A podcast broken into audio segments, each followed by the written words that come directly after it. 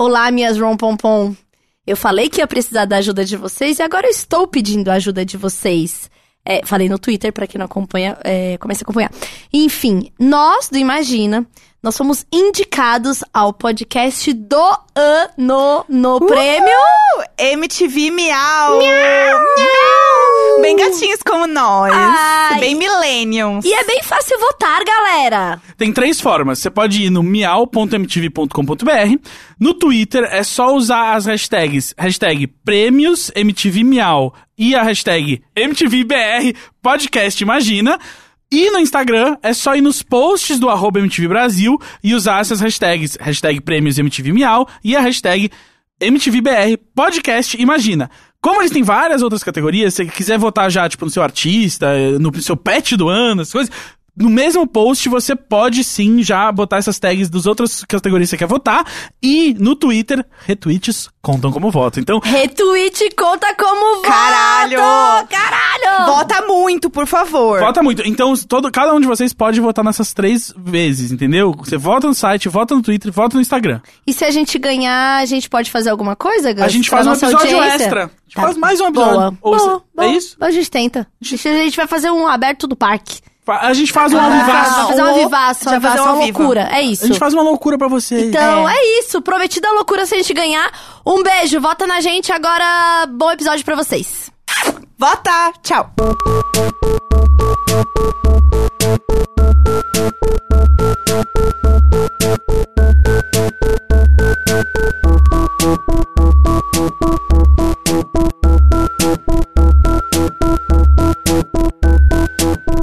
Vamos lá então. Tudo tá que tá rolando? Tá, tá acontecendo? Olha só! Ah, que delícia! Tudo bom? Tudo bom, meninas? Oi, meninas! Estamos aqui mais um sábado gravando por vocês. Vocês! Ok?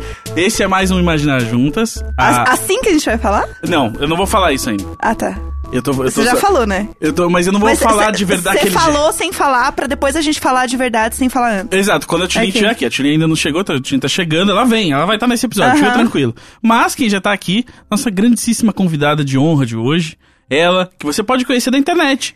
Pode conhecer da vida real também, porque ela tem amigos na vida real. Então você pode ser um desses amigos. Débora Baldin, bem-vinda! Obrigada. Finalmente, né? Tô há muito tempo aí pra fazer esse crossover acontecer. Exato, e as pessoas imaginaram, todas nós juntas, e agora estamos. Estamos. Acontecendo por vocês, meninas, que Por pediram vocês. muito. Vocês pediram, mas assim, vamos dizer que tem uma ouvinte que não sabe quem é a Débora. Uma. Aham. E você Ah. sabe quem é. Você sabe aí, você, a gente tá É. falando com você. É. Tá meio Ei, perdida, tava ei, dando você? Google. Tava, Tava. dando Google.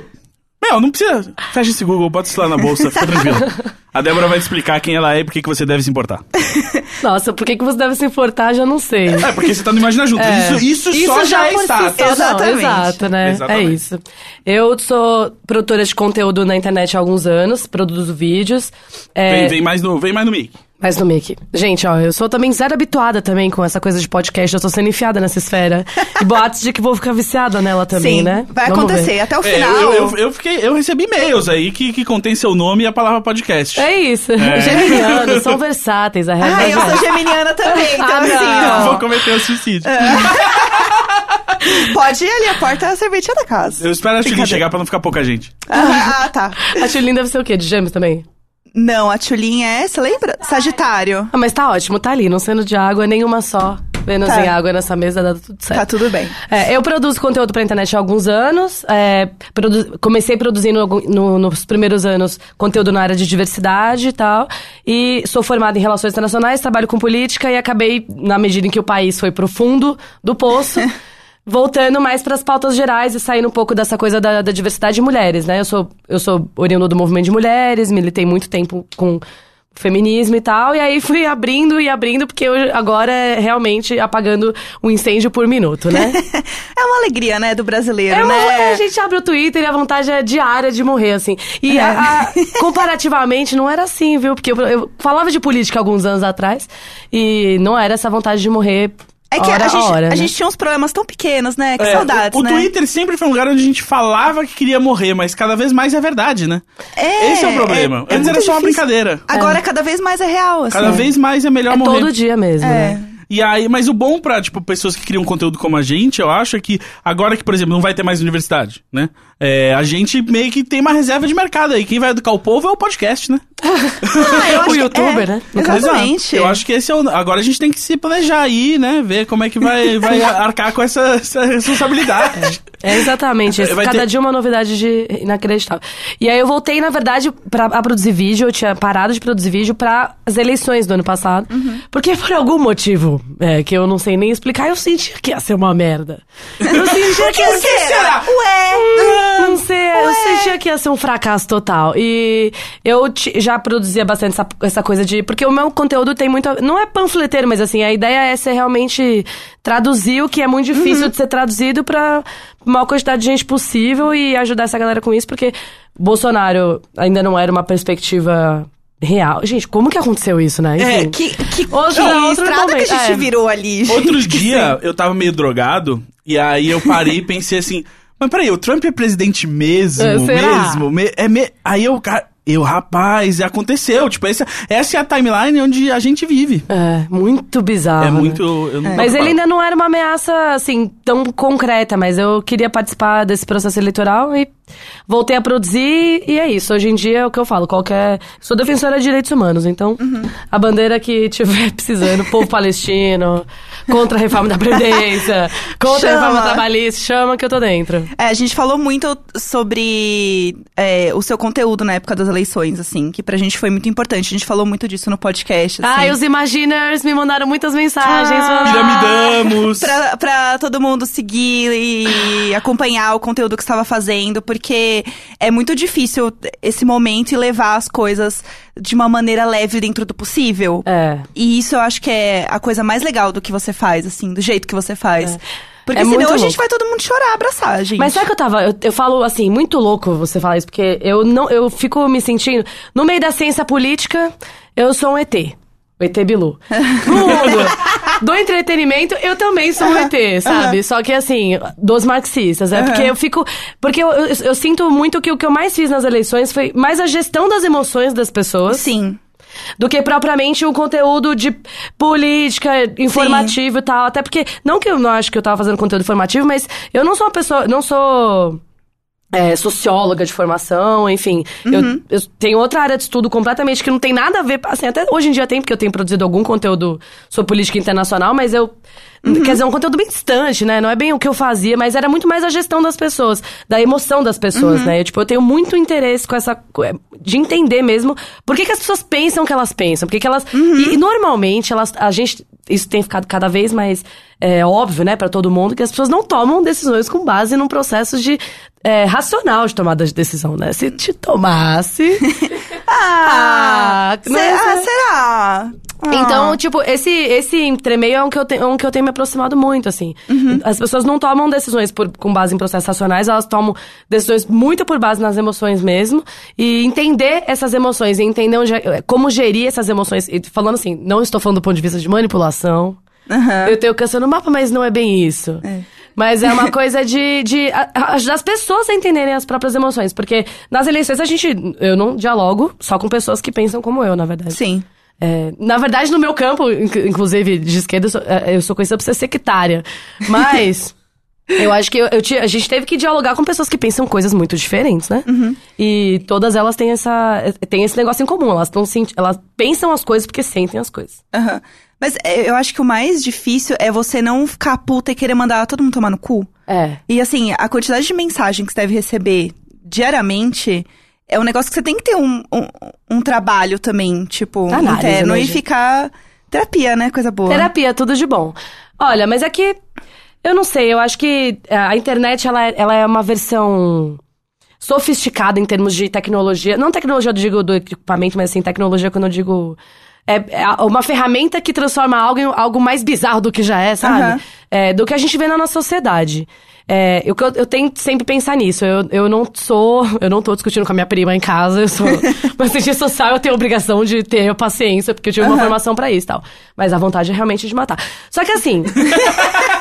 o tempo inteiro. Só É. que eu acho que o que aconteceu comigo foi um processo talvez anterior, porque é, o meu primeiro filtro de fora Bolsonaro, quando ele era só um parlamentar medíocre, coisa que eu não sei quando é que ele deixou de ser. Né? Acho- ele não deixou de ser, É, né? ele não deixou As de ser. pessoas são uma coisa na sua essência, né? É, É, o Cher 28 proibiu. anos, né? Dois projetos é um tweet que eu vi então. esses dias, né? Tem um vereador que acha que é o presidente e um presidente que acha que é um vereador. Sim. Exatamente. E nem como, vere... como um vereador medíocre ele seria também. E, é, porque, basicamente, ele é uma pessoa medíocre, mas é, ele. O meu primeiro filtro era de cinco anos atrás, quando ele era só um parlamentar ainda. Mas ele ainda era, ele era na época um parlamentar, uma voz dissonante lá dentro, que só fazia barulho pelas ideias absurdas dele e tal, e o movimento feminista já denunciava ele e tal, porque pra você ver como no fim do dia a gente tá sempre certa. E aí que, é, é, naquela época, coisa de cinco anos atrás, eu já sofria perseguição. Eu já tinha meu perfil derrubado por, por essas. Eu não sei como é que isso. Óbvio que hoje isso deve estar numa escala muito maior, né? De organização, financiamento e tal. A gente sabe que tem dinheiro nisso. Sim. É, mas na época já se organizavam pra derrubar meu perfil. Já, faz, já rodavam fotos minhas é, é, nessas páginas desses psicopatas. Então, assim, isso já acontecia cinco anos atrás. Então, eu acho que. É, é- a vontade é de, de mandar se ferrar, mas é- eu acho que hoje em dia eu, eu olho com muito mais preocupação. Porque com, é, é absurdo a, a dimensão que isso tomou, né? Uhum. Eu, isso eu acho que é o que me assusta mais, porque acho que quando era eu e mais três pessoas, ainda eram, éramos três pessoas. Hoje em dia, eu sei que eles têm uma capacidade de articulação muito grande e que eles atingem, assim, quem eles quiserem de um jeito absurdo e tal. Mas é uma coisa de ter. Com as pessoas, com as pessoas não, eu acho que é a paciência. Olha, eu- gente, eu tenho muito áreas no mapa, é muita hipocrisia. Os meus amigos me ouvem falando essas coisas, eles devem ficar tipo kkkkkk vindo dela, porque eu sou zero pessoa que tem algum tipo de paciência, mas eu tento eu, eu tento olhar porque eu tenho um amigo meu, Mola, Mola tem um canal que chama o Lado Bom do Mundo. Ele era a versão otimista do, do, do Ah, canal um que eu lado fazia bom? parte. Tem um lado bom. Eu, ele, Eu achei que era um globo encont- só, ele era tudo é- o mesmo lá. Na verdade, não é É. um globo, não sei se você sabe, é uma pizza. É verdade. Beleza, ele está do Eu não outro queria lado da criar mesa. essa polêmica aqui, gente. Não tem provas do heliocentrismo, ok? Não existem. Mas ele costuma falar. Ele, a gente- eu comecei a estudar comunicação não violenta por causa dele. é, que, enfim. É uma, não, é, não tem nada a ver com, com comunicação e ursinhos carinhosos, tem a ver Aham. com você real. com comunicação efetiva, né? Você entender é, como você afinar o processo de ligação entre o emissor e o receptor. É, Tá mais por aí, assim. E como você realmente desmontar as amarras que tem no entorno do que você quer dizer pra transmitir essa mensagem. Sim. E que a pessoa consiga trocar com você efetivamente, né? É, porque senão ela só vai achar que você tá atacando ela e você não vai conseguir Exato. conversar com ela de fato. E o que ele Porque ela fala já não é isso. quer ouvir, né? Então, assim. Exatamente. E o que É. ele fala é isso, é que um xingamento, por mais que seja difícil da gente engolir isso, é um pedido desesperado de atenção. Uhum. Então eu sempre tento ver um pouco dessa forma. Na hora que a pessoa xinga, fica é um pedido desesperado de atenção, é um pedido desesperado de atenção. Porque Aí eu Mas a gente não tem que vida. atender todos os pedidos de atenção Não, também. não, não é isso, É. zero obrigação. Mas assim, é uma, é uma tentativa que eu tento fazer, porque eu trabalho com isso, né? Sim. Eu acho que todo mundo tem que lidar com isso nessa escala. Mas acho que todo mundo em alguma escala tem, né? Sim. É, sempre vai ter alguém querendo atenção de alguma forma. E tem sempre as pessoas que você escolhe aturar, né? Entendeu? Tem a galera que escolhe aturar o tio chato bolsominion, tem a galera que fala, ah, não, foda-se meu tio chato bolsominion. Sim. Todo mundo vai escolhendo, assim, as pessoas que aturam e que falam assim, não, essa, esses É. problemas dessa pessoa eu relevo, essa não. E o que é obrigado ou não, né? Tipo, Sim. às vezes você, você não é obrigado a aguentar seu tio Bolsonaro, mas você é obrigado a aguentar seu chefe Bolsonaro, É, sabe? exatamente. Então, tipo, a sua energia já ficou realmente no seu trabalho, sabe? E o que eu acho bizarro é o que a gente tava falando antes de, de começar, que eu não sei se já estava gravando ou não, porque a Roberta é muito rápida no gatilho. É, a- Mas... a Roberta Ninja aqui. A Roberta é muito ninja. É o play com a buceta mesmo, né, meninas? É o recorde de caboceta. É, e eu tava falando que eu fui no hospital segunda-feira. Não estava, spoiler, não estava. É, eu fui no hospital segunda-feira porque eu fiquei com uma infecção meio bizarra, sei lá, bem eu do que. E aí Tá eu. dando play com caboceta. É, é isso, né? A verdade. Nossa, quem me dera que o- a, a minha alergia fosse de ter dado muito play com a buceta. Não foi, infelizmente. Aí, eu cheguei no hospital e eu só conseguia olhar as pessoas. E aí você cria meio que um radar, assim, tipo, hum, Bolsominion, hum, Bolsominion. E aí, e é um negócio que você não tinha antes. E que você não consegue desver mais, assim. As pessoas, você começa a olhar pra elas e fala, ah, que legal, esse cara que tá colocando essa agulha no meu braço, ele é um cara que é contra tudo que eu sou, tudo que eu acredito da vida. E eu tô aqui assim, aham. Não, não tá doendo, tá ótimo. Não, obrigada a você. Tipo, Obrigada a você. obrigada a você. Obrigada Nossa, eu por é. enfiar essa agulha no meu braço. Poxa, obrigada pelo atestado. Tipo, Eu, eu passo muito por isso porque eu moro ali perto de onde você estudou, né? Então o meu bairro é só dessa gente, assim. Mas parte de mim, eu não sei, eu queria ver o que que a Débora acha, inclusive.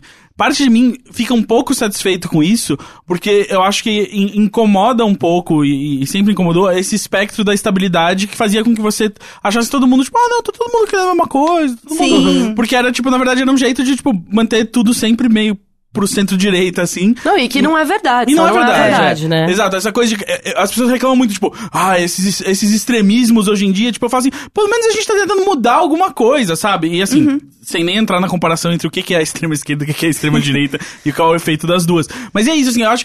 Parte de mim fica um pouco aliviada de que pelo menos a gente parou de. Tipo, como dizia a MTV no, no, no Real World, a gente parou de, de ser educado e começou a ser real. Meu Deus. Porque eu acho que, assim, duas questões que eu colocaria sobre isso um pouco.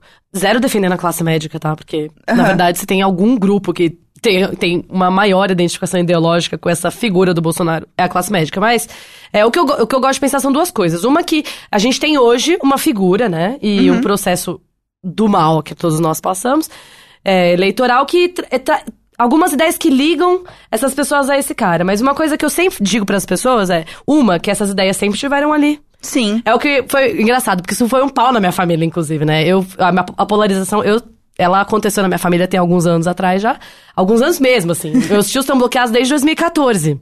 Ai, que delícia. Privilégios, quem conseguiu polarizar ano passado, né? Eu tô polarizada há alguns anos. E o primeiro vídeo que eu soltei nas eleições foi, foi um vídeo feito com base numa pesquisa de uma pesquisadora famosa, a Esther Solano, não sei se todo mundo viu. É aquela que fez a pesquisa dos black box, ela é uma pesquisadora Sim. que faz pesquisa etnográfica e tal. E ela lançou, lançou um estudo pela FES aqui, que foi o que me deu uma o, o estalo, assim, do tipo, não é todo mundo que votou nesse cara que tem ide- identificação ideológica com esse cara. Sim. Isso é, é completa, óbvio, né? As Uhum. pessoas se identificam em, em, em questões muito subjetivas, até porque ele não tem uma agenda, Sim. né? Então, Uhum. assim, é uma identificação bem subjetiva, assim, do, do que é. Então, acho que isso sempre me ajuda a pensar, não, beleza.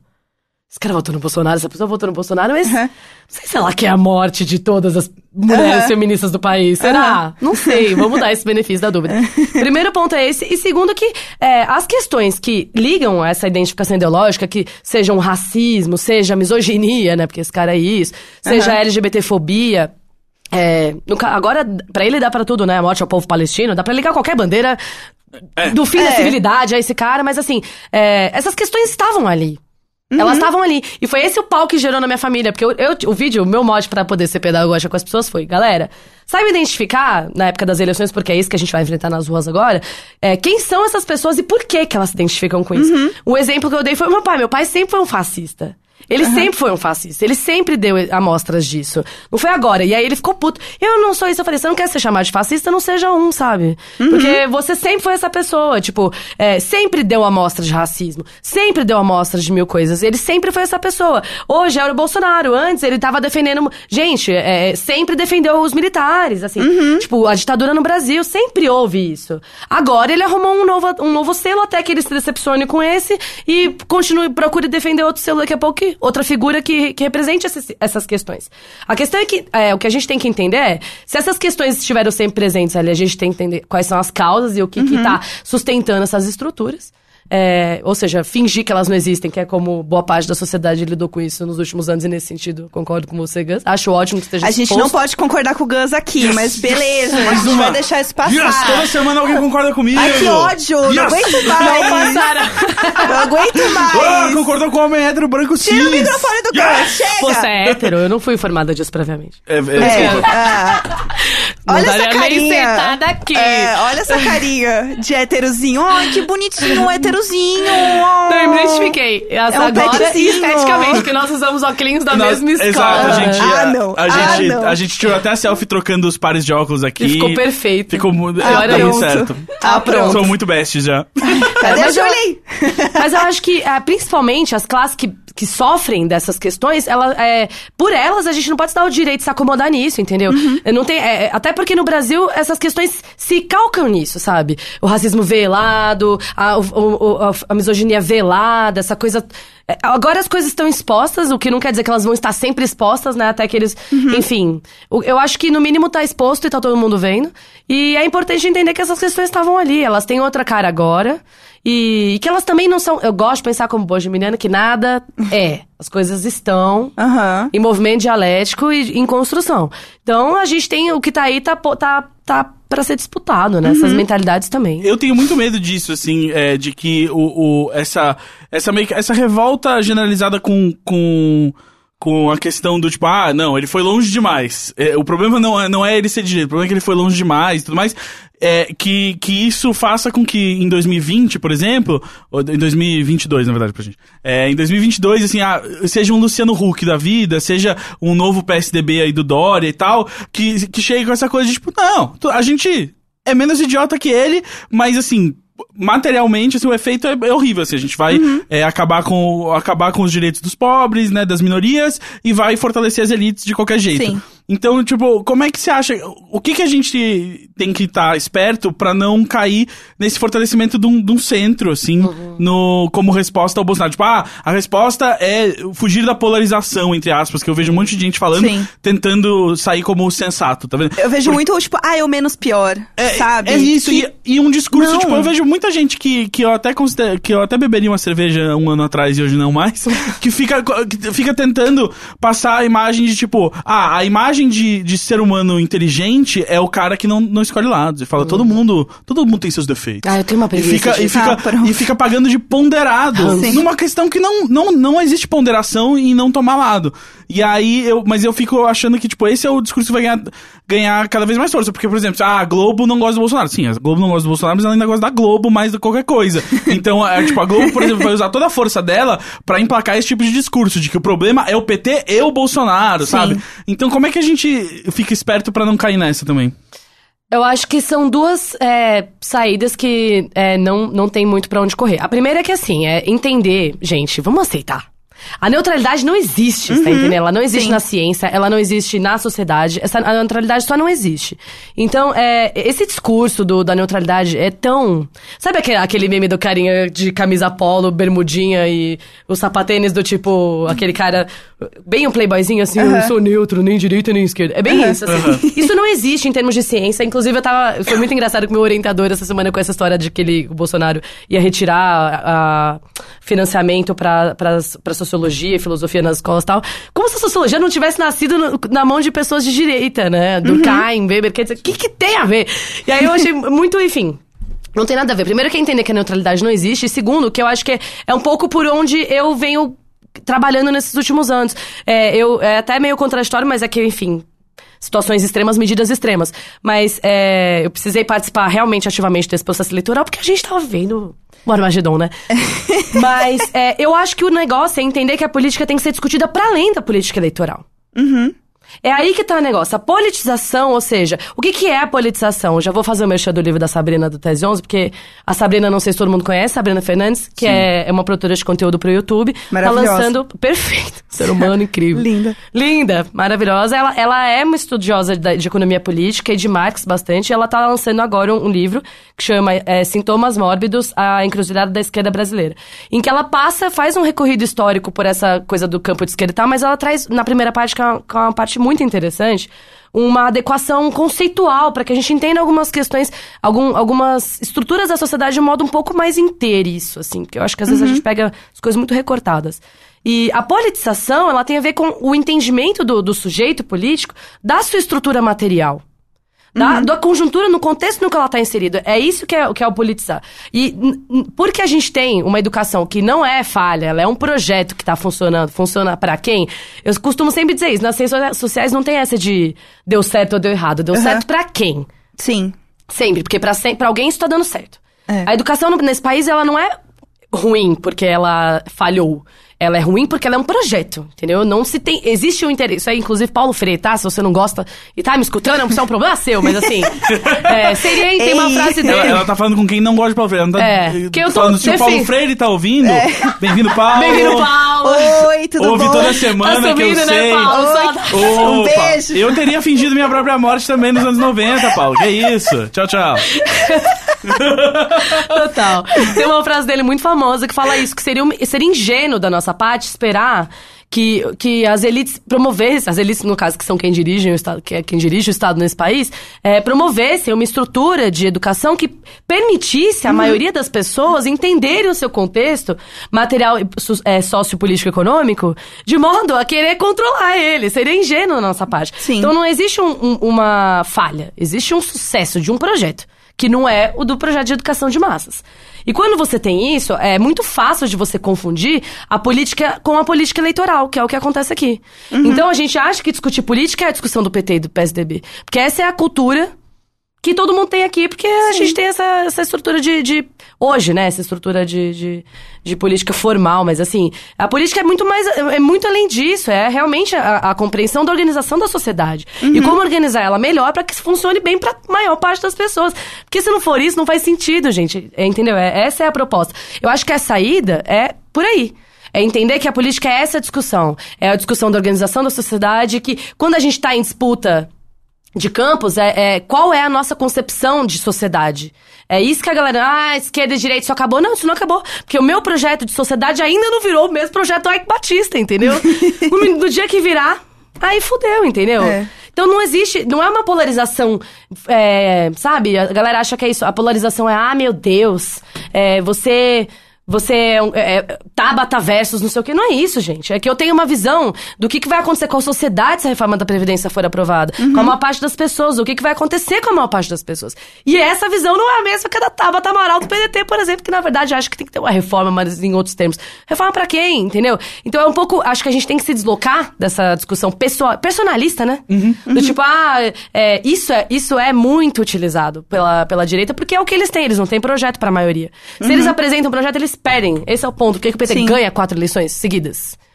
Tem um motivo pra isso, entendeu? Porque mesmo sendo um governo que tem mil questões, um, um governo, na minha, da- do, do meu ponto de vista, liberal na economia, sabe? Não tocou nas questões estruturais, etc. Ainda assim, mudou sim a questão da, da estrutura de renda no país, etc. Ainda é. Era um governo que estava dialogando com as massas. E com os interesses das massas. Esse é o ponto, entendeu? É, então, é, por isso que eles focam nessa questão dos personalismos, pauta moral, que foi o que a gente viu nas eleições acontecer muito, a madeira de piroca. Só que isso não é novidade, entendeu? Hoje é mamadeira de piroca. Os comunistas, há pouco anos- poucos anos atrás, eram conhecidos por comer criancinha. Aham. Hoje a gente dá risada desse mito, mas era, ma- tipo, comer criancinha está para a mamadeira de piroca do que a gente viveu hoje. Isso é muito Mas bizarro. é, os comunistas hoje estão virando veganos exatamente pra se distanciar dessa imagem. Dessa imagem de comer que- criança. de comer parei de comer carne por quê? Por quê? Deus e aí, é, livre. nessas horas eu lembro, tipo, da, assim, da, da, da, da direita comedida, assim, de, de anos atrás, assim, como era inocente. Tipo, lembro o Serra, tipo, trazendo o papo do aborto na, na eleição contra É. Dilma, assim. Era tão mais inocente, né? Ele, tipo, ah, eu não sei, talvez ela seja a favor do aborto, hein? E isso já era muito, tipo, Eita. ei, ô, por que, que você tá levantando essa discussão? Tipo, tem nada a ver. E Uhum. aí, tipo, já virou, hum, será que ela não é cristã? E daí, tipo, hoje em dia, kit gay! Olha a piroca. Ah! É tipo um Pokémon, joga umas coisas muito bizarras. E eu acho bizarro as pessoas acreditarem nisso. Cara, e, é- e eu acho que é muito bom porque acabou com o mito da, da certa dessa, da etiqueta que é esperada, assim, tipo, de que existia uma ilusão de que, ah, não, o discurso público, todo mundo espera dessa esfera pública um discurso mais polido, um discurso mais comedido, e tipo, não, não, não, a gente tava preparadíssimo pra tudo virar a banheira do Gugu a qualquer momento. E estávamos mesmo, E, na eu- verdade. eu é acho real. ótimo, na real. Eu acho ótimo, porque eu acho que, na verdade, tipo, esse tipo de, de pressão pro, pro discurso público ser, vamos dizer, entre aspas, polido, era um jeito, tipo, de sempre empurrar pra elite o papel de ser o porta-voz das coisas. E é tipo, ah, quem é que é o porta-voz da massa? O Ciro. É isso.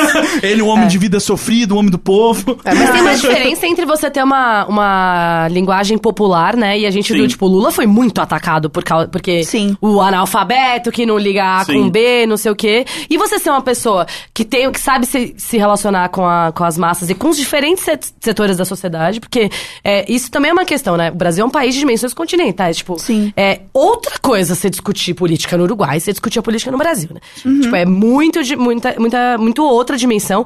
E a pessoa que tá dirigindo o executivo, ela tem a obrigação de dialogar com todos os setores da sociedade, né? Mas existe Não uma- mais, não. não, não desculpa, mais. Débora, chegou uma informação Oh, aqui. meu Deus. Que Opa. é, ele só tá é, governando pra quem votou nele. É isso.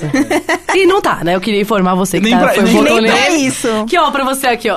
Exato. Assim, se, se desse É. pra governar funcionar só pra quem votou em você, é, estaria tudo muito bem, na verdade, porque a elite é muito pequena. Pra- Ninguém ganharia só com o voto da elite, então estaria tudo muito É bem. O problema dessa gente é a democracia. É isso. Pô, eles não gostam de democracia. Não, e assim, da- a democracia a gen- é, é muito curioso, principalmente pra gente que. Porque muito da minha calma do período eleitoral, eu acho que da calma da galera que trabalha com política e estuda isso é que a gente tem alguma. A, a- a noção histórica ajuda a dar uma acalmada. Sim. Porque a gente sempre lembra que isso é só uma fração de. Tipo, a gente teve guerras que duraram 100 anos, sabe? Então, você dá uma. põe em perspectiva. E... Tem, tem, inclusive duas rolando no Oriente Médio agora que vão chegar lá. É, não, é. Não, e na verdade vão chegar aqui, inclusive na nossa fronteira muito em breve, ah, sim, né? se gente tudo chega der lá no, chega nos 100 anos. Ah, sim. Isso com certeza. Mas vão chegar aqui na nossa fronteira muito rapidamente se a gente continuar desse jeito. É, essa noção dá uma ajudada, porque você meio que localiza, assim, né? de- No tempo histórico e tal. É, mas a, a calma vem um pouco dessa coisa da, da noção do tempo histórico e vem também é, dessa coisa de entender que, assim, é, muita, muito do que a gente tá passando agora tem a ver com um pouco do que a gente não entendeu ainda das ferramentas, né? Acho que desse novo panorama da, da comunicação.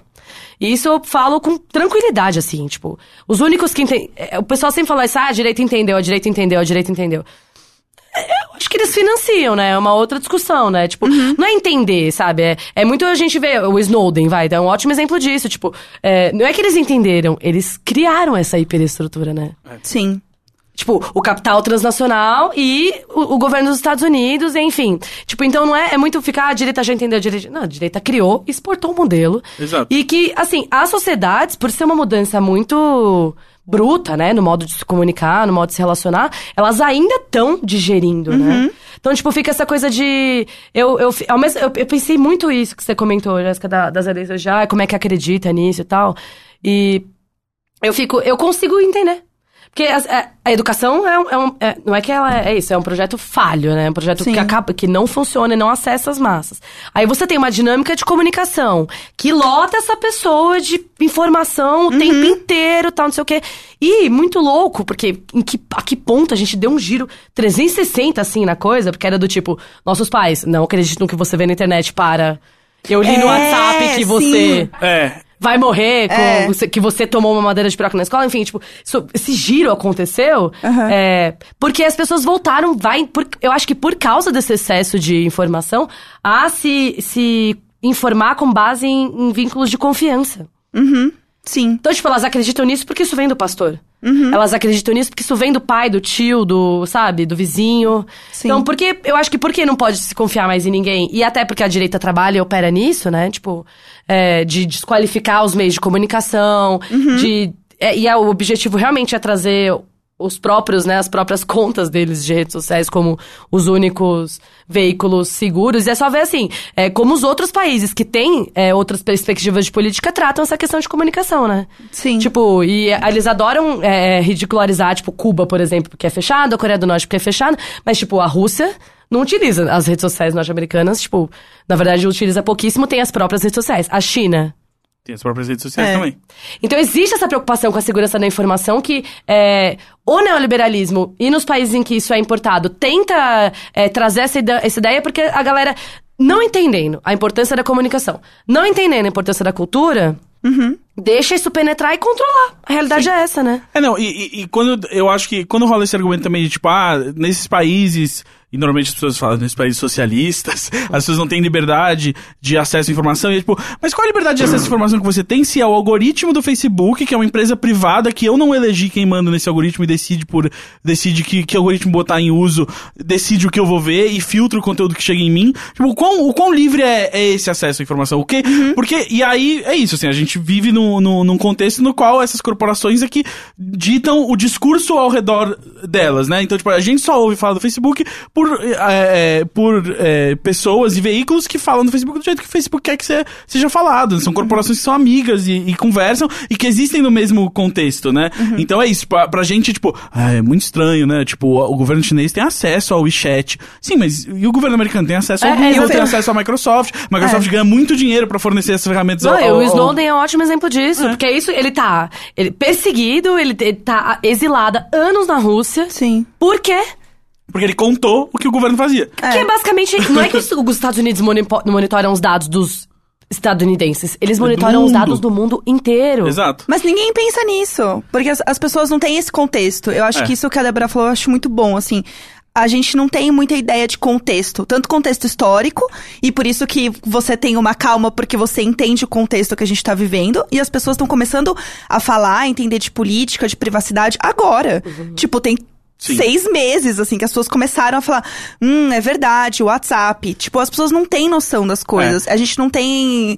A gente tava falando aqui outro dia sobre o, o Museu da Ditadura. Sim. Que as pessoas não sabem que tem, porque a gente não tem esse, é- essa lembrança histórica, a gente não tem isso. Mas isso também é intencional. É, Olha, mas- é, é isso uma coisa que eu sempre falo. Gente, marxistas, né? sempre voto nisso. Mas é sempre identificando atores e interesse, porque é isso mesmo. Essa questão da justiça de transição é isso. né? É- é- Existe um interesse claro de não haver justiça de transição no Brasil. De transição no sentido de fazer justiça de, de memória, reparação. Isso não aconteceu no Brasil. Entendeu? O esforço que houve da, da Comissão da Verdade foi um esforço muito diminuto, comparativamente ao que outros países fizeram com outras situações, entendeu? E mesmo assim, eu gosto de falar isso porque a galera tem uma visão romantizada, né, das coisas da Europa e tal, não sei o quê. É, tipo, a justiça eu- de transição que rolou na Alemanha pós, pós nacionalsocialismo alemão foi, tipo, uma coisa chutada e muito forçada e pressionada pela sociedade civil, sabe? Tem muitos filmes que mostram isso. Tem, é, eu tenho um último que eu vi que não faz tanto tempo que, enfim, enfim, você vê que eu posso digredir pra qualquer assunto. Mas era um filme que mostrava isso. Era um cara que era um promotor na cidade, era uma história real, que conta como é que foram. Como é que é, a galera foi. Como é que se- realmente aconteceu a, a- os começaram a acontecer as investigações com base em, em Auschwitz. Porque virou um grande exemplo e tal, porque houve de fato uma investigação com base naquele negócio, mas foi uma coisa super casual. Foi tipo um promotor que tava indo trabalhar, ele tava começando numa, numa, uma- numa defensoria pública, sei lá, uma coisa assim. E aí ele passa por, um, por uma escola, tipo, do lado de fora, pelo jardim, umas grades assim, e ele vê o professor que tava coordenando as crianças e ele reconhece aquele cara como um, era um alto oficial do não sei o quê. E aí ele parou e falou: É isso que acontece. Essas pessoas. No Brasil, o judiciário aqui é o mesmíssimo judiciário que existiu durante todo o período da ditadura militar. Aí existe uma grande surpresa agora, entendeu? Nossa, meu Deus, o judiciário agora é, é conservador. Não, não é. Entendeu? Não, não é. Primeiro que é um judiciário montado pelas mesmíssimas castas, né? Que sempre governaram esse país, porque é o filho do juiz, é o filho do desembargador, é um, é um círculozinho assim, ó. Desse tamanho, que só a gente sabe quem que é, as mesmas pessoas.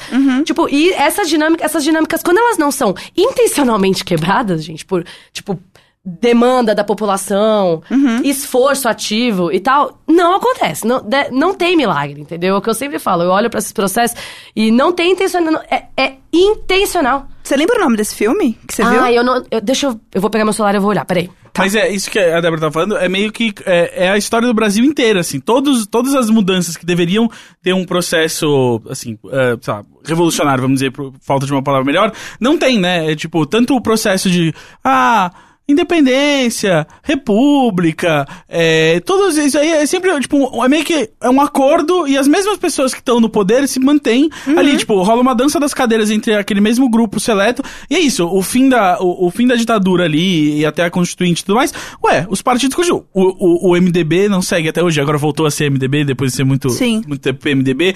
Enfim, tipo, são as mesmas pessoas, assim, literalmente nesse caso. Sim. E, e é isso, assim, a- a- esperar que as coisas mudem assim é, é muito doido. Não vai acontecer. Achei, gente. E é muito interessante porque é, ele chama. Eu não sei como é que é o nome em inglês, mas.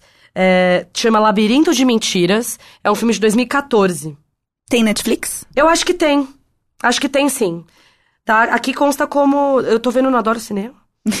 Mas eu Fica acho aí que... a dica, hein, Não, mas eu galera? acho que eu vi no Netflix mesmo. Mas por que, que eu acho interessante isso? Eu fiz uma disciplina, meu, tipo, no final da faculdade, assim, que chamava Genocídios. Era bem. Era. O estudo desses grandes ah, adoro processos. acordar de manhã pra falar de genocídio. Ai, que cheirinho gostoso Hum, que gostoso. de pão e genocídio. É. Não, gente, mas é, o povo, eu falo que o povo das ciências sociais já tem uma, uma tendência meio, meio às tragédias, né? Das relações internacionais é pior. A sociedade é uma longa tragédia, por isso. É, eu sempre tive uma coisa com o estudo dos conflitos e tal. É o que eu tenho interesse mesmo. E a minha área nasce da, da- do estudo da, da A gente Primeira fala Guerra, muito né? disso aqui, né, gente? Que as pessoas gostam de conflito. É? Então, E a gente tem que ressignificar, gente. Eu sou, assim, não posso dizer que sou a favor, mas acho que os conflitos são espaços de criação, sabe? São, podem ser. as coisas só mudam a- a- através do conflito. Do choque, É. exatamente isso. E eu achei muito curioso isso, porque é, esse é, conta, esse filme conta o início do- dos julgamentos, do- da- das, das investigações com base em Auschwitz, e você vê o esforço que esse cara tem que fazer pra fazer isso acontecer. Aham. É, não, todo o esforço, assim, disso que a gente tá falando, o esforço necessário pra fazer as coisas mudarem do status quo, do É jeito que elas são feitas o tempo inteiro, é muito difícil em todas as escalas da sua vida. Tipo, é muito difícil você falar com o cara que tá, tá furando a fila no supermercado na sua frente, é muito difícil você falar com um, um judiciário que tá rotineiramente abusando do seu poder e, e- e usando do seu poder pra manter seus privilégios, e, e- vai indo, e vai indo, e a escala só cresce, mas é isso, assim, a- o, o poder a, a pior coisa da sociedade é exatamente isso. É que todo, todo tipo de, de organização social faz com que você quebrar o sistema e, né, e a repetição do, do, do padrão seja muito difícil, né? Sim, é, pra é isso. isso. Precisa de muita força pra quebrar essa inércia. É por isso que é, o que eu.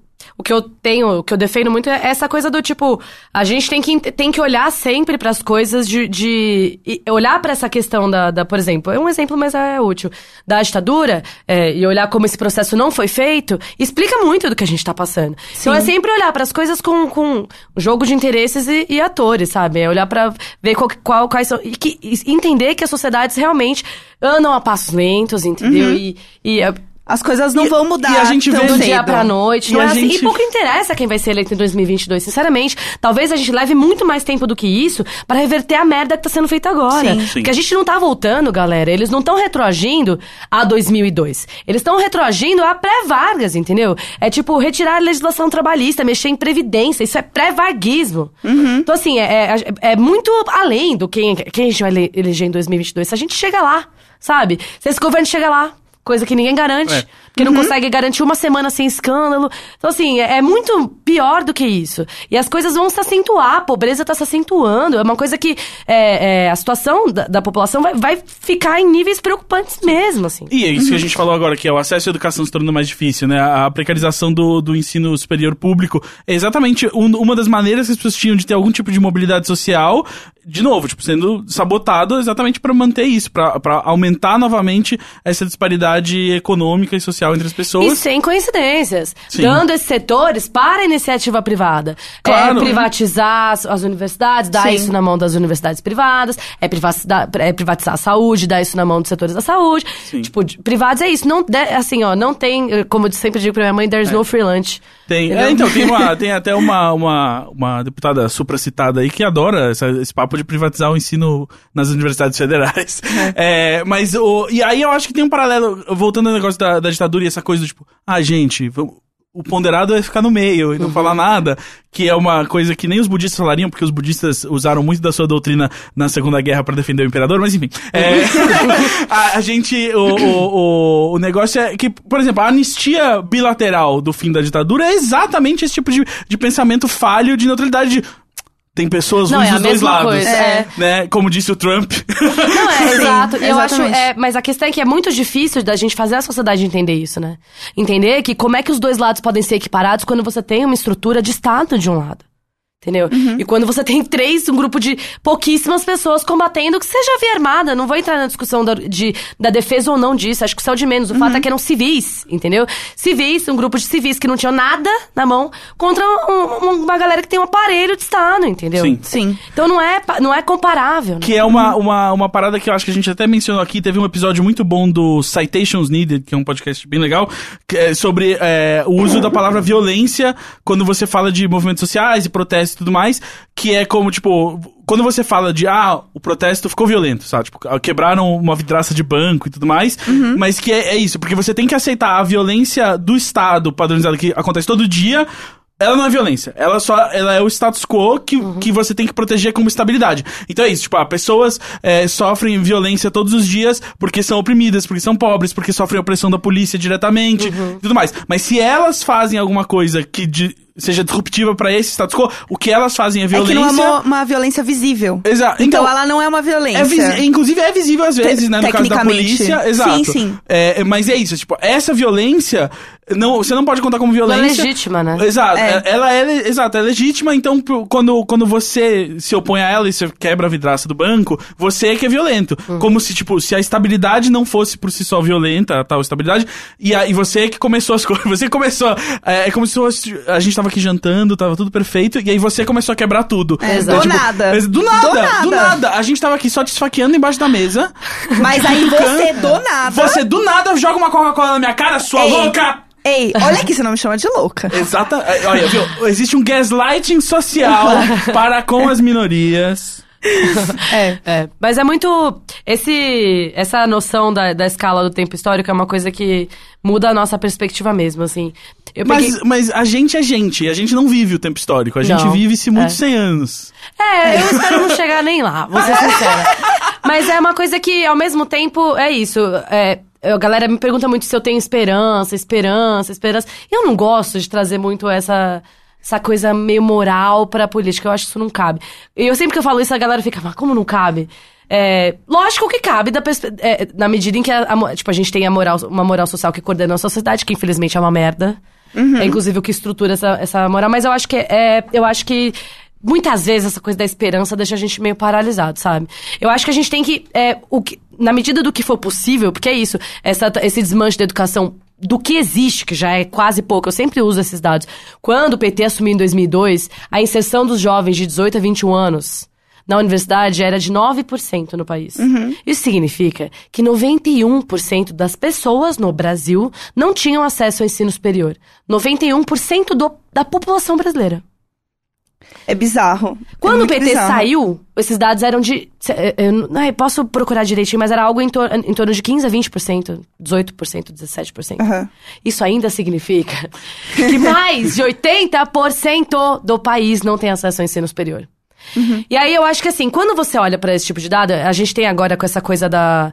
é, do crescimento do- da- das discussões de, de, de gênero, discussão de raça, etc. É, existe essa coisa do, do- do- A galera tem usado o privilégio e tal. é, e eu sempre gosto de esmiuçar, de voltar. O que, que é o privilégio? O privilégio é o, o direito garantido a um que não é garantido ao resto. Sim. E é por isso que se chama privilégio. Isso é, tipo, quase uma ironização desse termo. É tipo, é algo que é garantido pra um grupo e não, que não é garantido para outro grupo. É muito mais difícil, vai ficar muito mais difícil mobilizar. Porque a questão é que a população tá sendo atacada, mas ela não sabe o que fazer com isso. Sim. É, na, é, na medida em que a gente tem um desmanche maior ainda da educação. Não é coincidência esses ataques a Paulo Freire, não é coincidência esses ataques à ideologia de gênero, escola sem partido, não é coincidência nada disso. É, eles sabem que a educação e a comunicação são centrais para esse projeto de poder e para qualquer projeto de poder.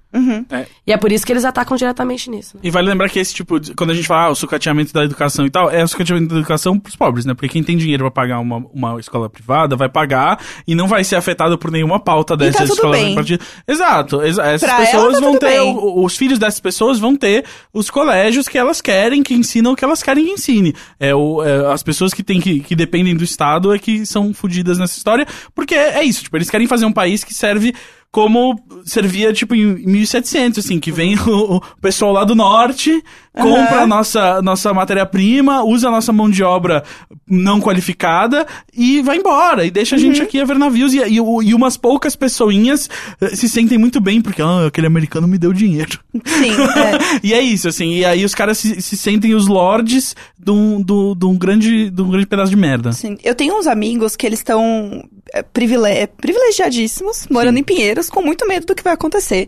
E eu assim, gente, vocês estão dentro de um lugar muito seguro. É, vocês estão numa assim, ilha de. num oásis dentro de um mar que fica dentro da outra ilha. Exato, assim, dentro de um forte. Exato. Dentro de uma espaçonave. Então, assim, Exato. é, é um lugar muito seguro, assim. E aí eu tenho uns amigos falando assim, de tirar dinheiro do banco, de colocar dinheiro embaixo do colchão. Eu falei assim, gente. Não acho prudente, na verdade, porque você tá perdendo aí a chance de capitalizar esse dinheiro aí. Então, e, aí, te- mas tem uma galera que, que, assim, o mais próximo de uma crise que a pessoa lembra, e que ela sabe, é o Collor. E ela fala assim, cara, o Collor tirou todo o meu dinheiro. Tipo, minha família se fudeu com Sim. o Collor, assim, de um nível bizarro. Meu pai, todo o dinheiro que meu pai tinha guardado acabou. E meu pai, tipo, psicólogo, foi vender queijo numa Kombi. É. Foi show. Quando eu era criança, eu achava o máximo, porque eu andava de Kombi. Mas assim, coitado do meu pai, se fudeu muito. E eu lá, uhul, uma Kombi, que da hora. Então, assim, o medo das pessoas é o mais próximo que elas têm, porque elas não têm essa lembrança. Então, pra elas é o Collor. É o pior problema. E também tem essa coisa de um pouco da desconexão com a realidade, né? Também. Porque, assim, é, essa galera começar a ter medo agora, e isso por si só já é uma, um pouco de desconexão com a realidade brasileira, né? Aham. Que é isso, tipo, a presença é, da polícia, ela não é uma presença é, casuística, né? Ela, ela é presente e gera medo e mortes e, tipo... literalmente um perigo à vida da- de, de determinados grupos nesse país, desde, inclusive, os governos do PT, né? Então, assim, não é óbvio, né? Até porque a, a polícia não foi desmilitarizada pós-ditadura, entre outras. Então, assim, é, eu acho que é uma... Mas a classe média tá sempre nesse lugar, amor. Sim. De não se entender, não se situa. É. Entendeu? E como é, vive realmente na, na, na, na bolha, é- essa, tipo, não... não- O, o medo também é um medo de bolha bizarro, assim. é um medo de bolha mesmo, mas isso, isso aí a gente viu muito no período das eleições, né? É, e é, é isso. E, e fica realmente nessa coisa que ela não sabe identificar, porque é isso. As pessoas que a gente conhece, que tem tá, 30 anos e tá mais socialmente consciente em algum nível e tal, ficam nessa, com muito medo, sem nunca ter parado pra pensar antes das pessoas que já vivem com medo há décadas Exatamente. e tudo mais. E, ao mesmo tempo, pessoas com na mesma faixa de renda, mas com outro tipo de, de, de convívio, são as pessoas que acham que quando a gente fala assim, tipo, ah, elite tem muito privilégio, a pessoa fica, ah, você vai pegar meu carro que eu tô pagando a prazo É, aqui, você vai roubar de mim. privilégios? Privilégio. Vai entrar na minha casa, Exato. dividir meu É, sabonete Exato, o quatro. quer invadir minha casa. É, ah, não, vou ter que parar de comprar um sabonete líquido E pra aí- comprar um em barra. Ah, pronto. Novamente, Nossa. Como a Débora já falou, o problema é a classe média. O problema somos nós. Exatamente. É, mas é porque, é assim, é, a ideologia dominante, ela, ela é quem, quem dita muito...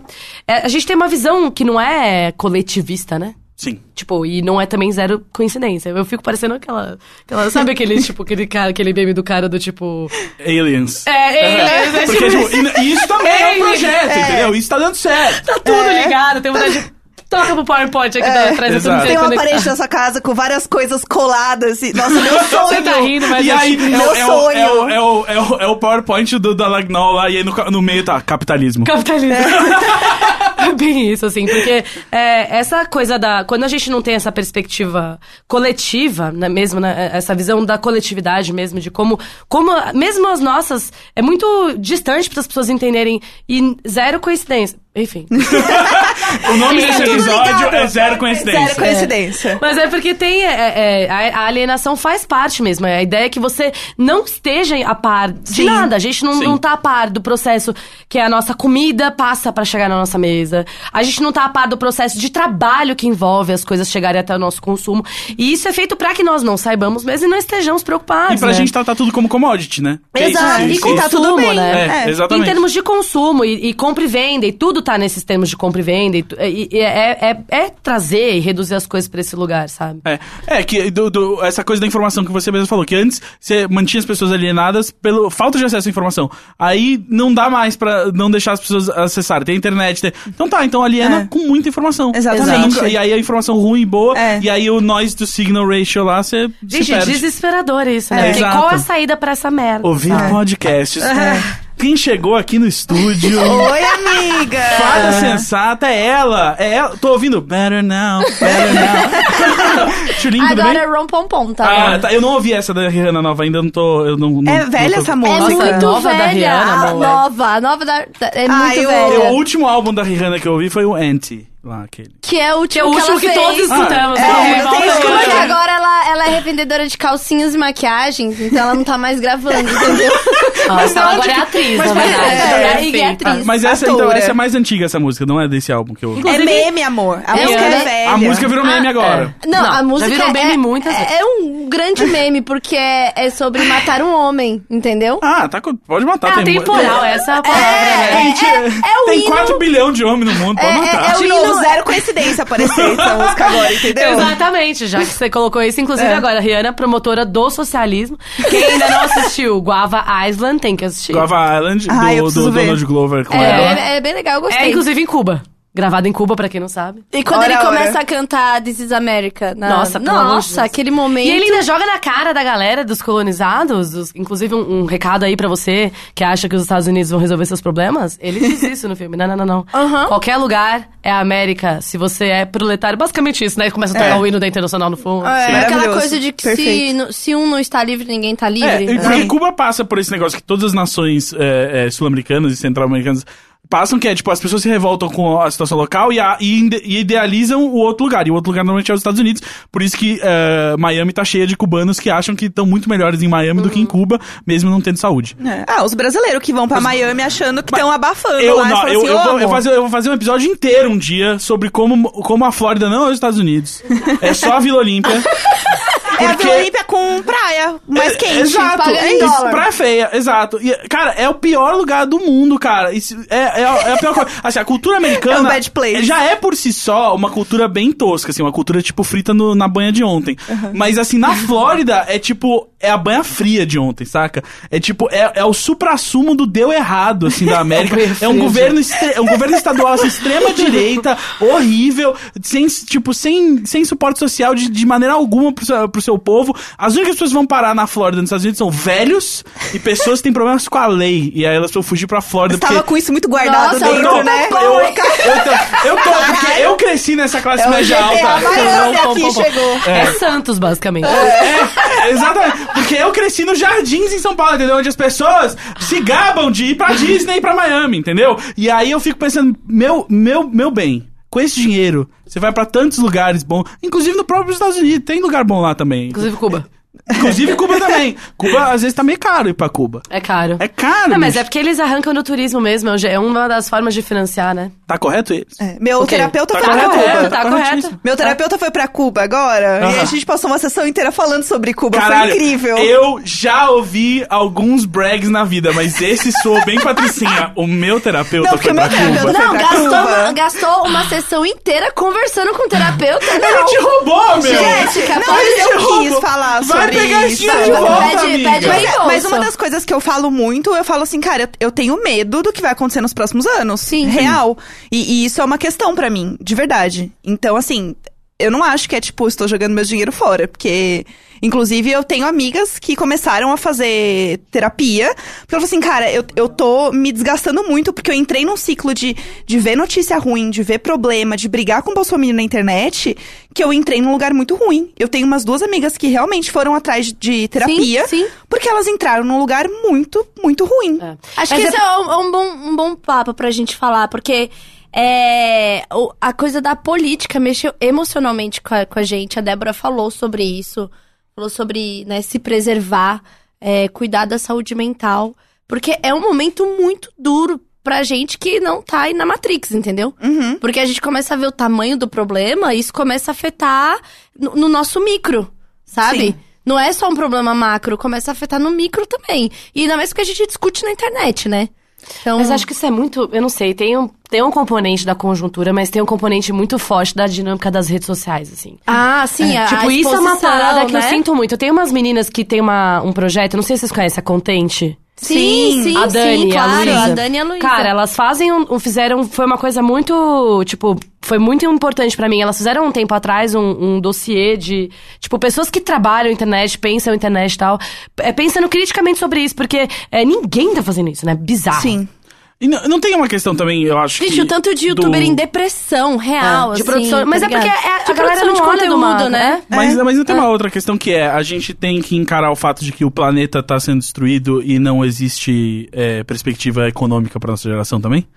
Exato. Então, mas é que é isso, eu acho que são duas questões. Por isso que eu acho que, é, não que quando você saia da internet o ambiente esteja melhor, né? Nossa, tá. Aham. É só na internet tá essa tragédia. A questão não é essa. É que a questão potencializa, né, a internet. Potencializa, eu acho que leva pra outros lugares. Aham. As pessoas se sentem encorajadas em outros lugares, é bizarro. E eu acho que a questão é que quando você tá fora, é, você sai da internet, você. Sei, tro- que seja. Não vou entrar no, no campo do- dos consensos da, da galera da política, mas constrói, né? Mas quando você tá. troca com pessoas do mundo real. É, eu acho que dá uma perspectiva de, de possibilidades, entendeu? Eu acho que é isso que falta. E volume também, porque assim, você não tá falando com 300 pessoas ao mesmo tempo. Não tem 300 pessoas respondendo pra você se você tá numa praça. Quando a gente coloca qualquer coisa nos stories, a foto no feed, quando sai o episódio e tal, é um volume de informação muito grande, sabe? Então é- eu, eu me incomodo, por exemplo, se eu tô indo no meio de algum assunto assim, que eu entendi o que me incomodava. Não era tipo a informação sozinha, era o volume com que as coisas vêm. E aí você não consegue lidar, você não Sim. consegue responder todo mundo. Uhum. É, e tem gente que você gostaria de gastar mais tempo pra se defender, pra falar, pra colocar seu ponto. Você não consegue, Uhum. porque tem muita gente falando. Então, é, acho que a gente não consegue ainda lidar com o volume das E, é- coisas, e eu sabe? acho que é muito agressivo também. É, e o é um volume da- volume que vem que a pessoa não tá lembrando que ela tá falando com uma outra pessoa. Então, mas aí são 300, Sim. sabe? É 300 mensagens, assim. E não é o lugar da troca, essa é a Não realidade, é, não gente. é, não é, não é, Qual não é é. a possibilidade? é, Tem uma... Minha mãe é educadora, né? Eu tava fazendo uma formação com ela não tem muitas semanas. E ela fala que a gente tem a tríade da educação, né? Da pedagogia. A gente tem Valon, Piaget Uhum. e Vygotsky. Valon vai falar, vai trazer pra, da educação essa discussão da, da energia psíquica que você precisa ter disponível pra conseguir aprender. Uhum. Os afetos e as emoções. Ou seja, qual que é a participação dessas, dessas questões no seu processo de, de aprendizado. Aí vem o Piaget e trata. a- enfim, gente, bem textão, desculpa. Não, pode falar, Aí vem o. Uhum. Piaget e traz a questão da cognição. Ele traz a contribuição de que é, todos os seres humanos passam pelo mesmíssimo processo Sim, as cognitivo. fases, né? Exato. Uhum. Se você vai levar mais tempo, menos tempo, óbvio que vai ter a ver com outros fatores, mas é, aí, independente, é o mesmo processo para todo e qualquer ser humano. E vem o Vygotsky que traz, é, que é um, um pedagogo russo, vai trazer essa coisa, ele- eu acho que ele é sociólogo, na verdade. Ele vai trazer a questão do social, do componente social. Ou seja, é, o aprendizado passa, essencialmente, pelo menos para a raça humana, pela, pela interação social. Sim.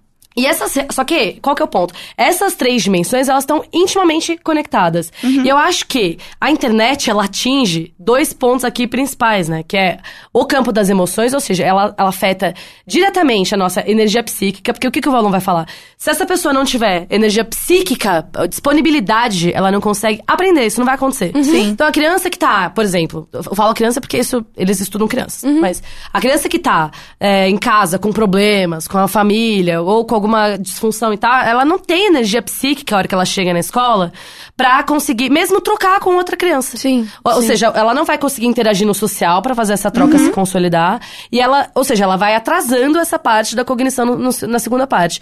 É, Eu falo criança porque eles estudam isso no campo da criança, mas esse processo cognitivo vai, para muitas pessoas Sim. não vai se completar numa vida. Sim, porque, Porque- é o processo da- do, do nosso desenvolvimento, né?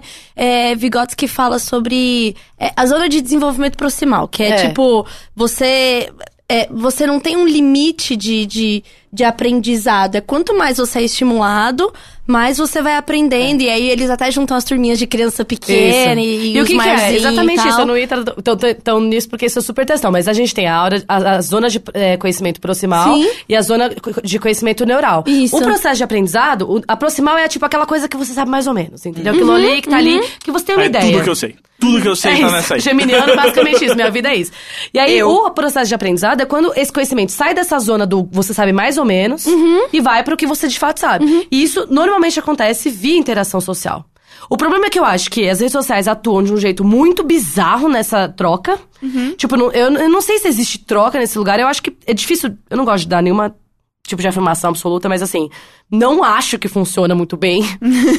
se, se acontece, acontece numa escala de outra forma, porque eu acho que isso tá profundamente alterado, porque a galera realmente abandonou a ideia de se comunicar de um modo não agressivo, assim, de um modo não.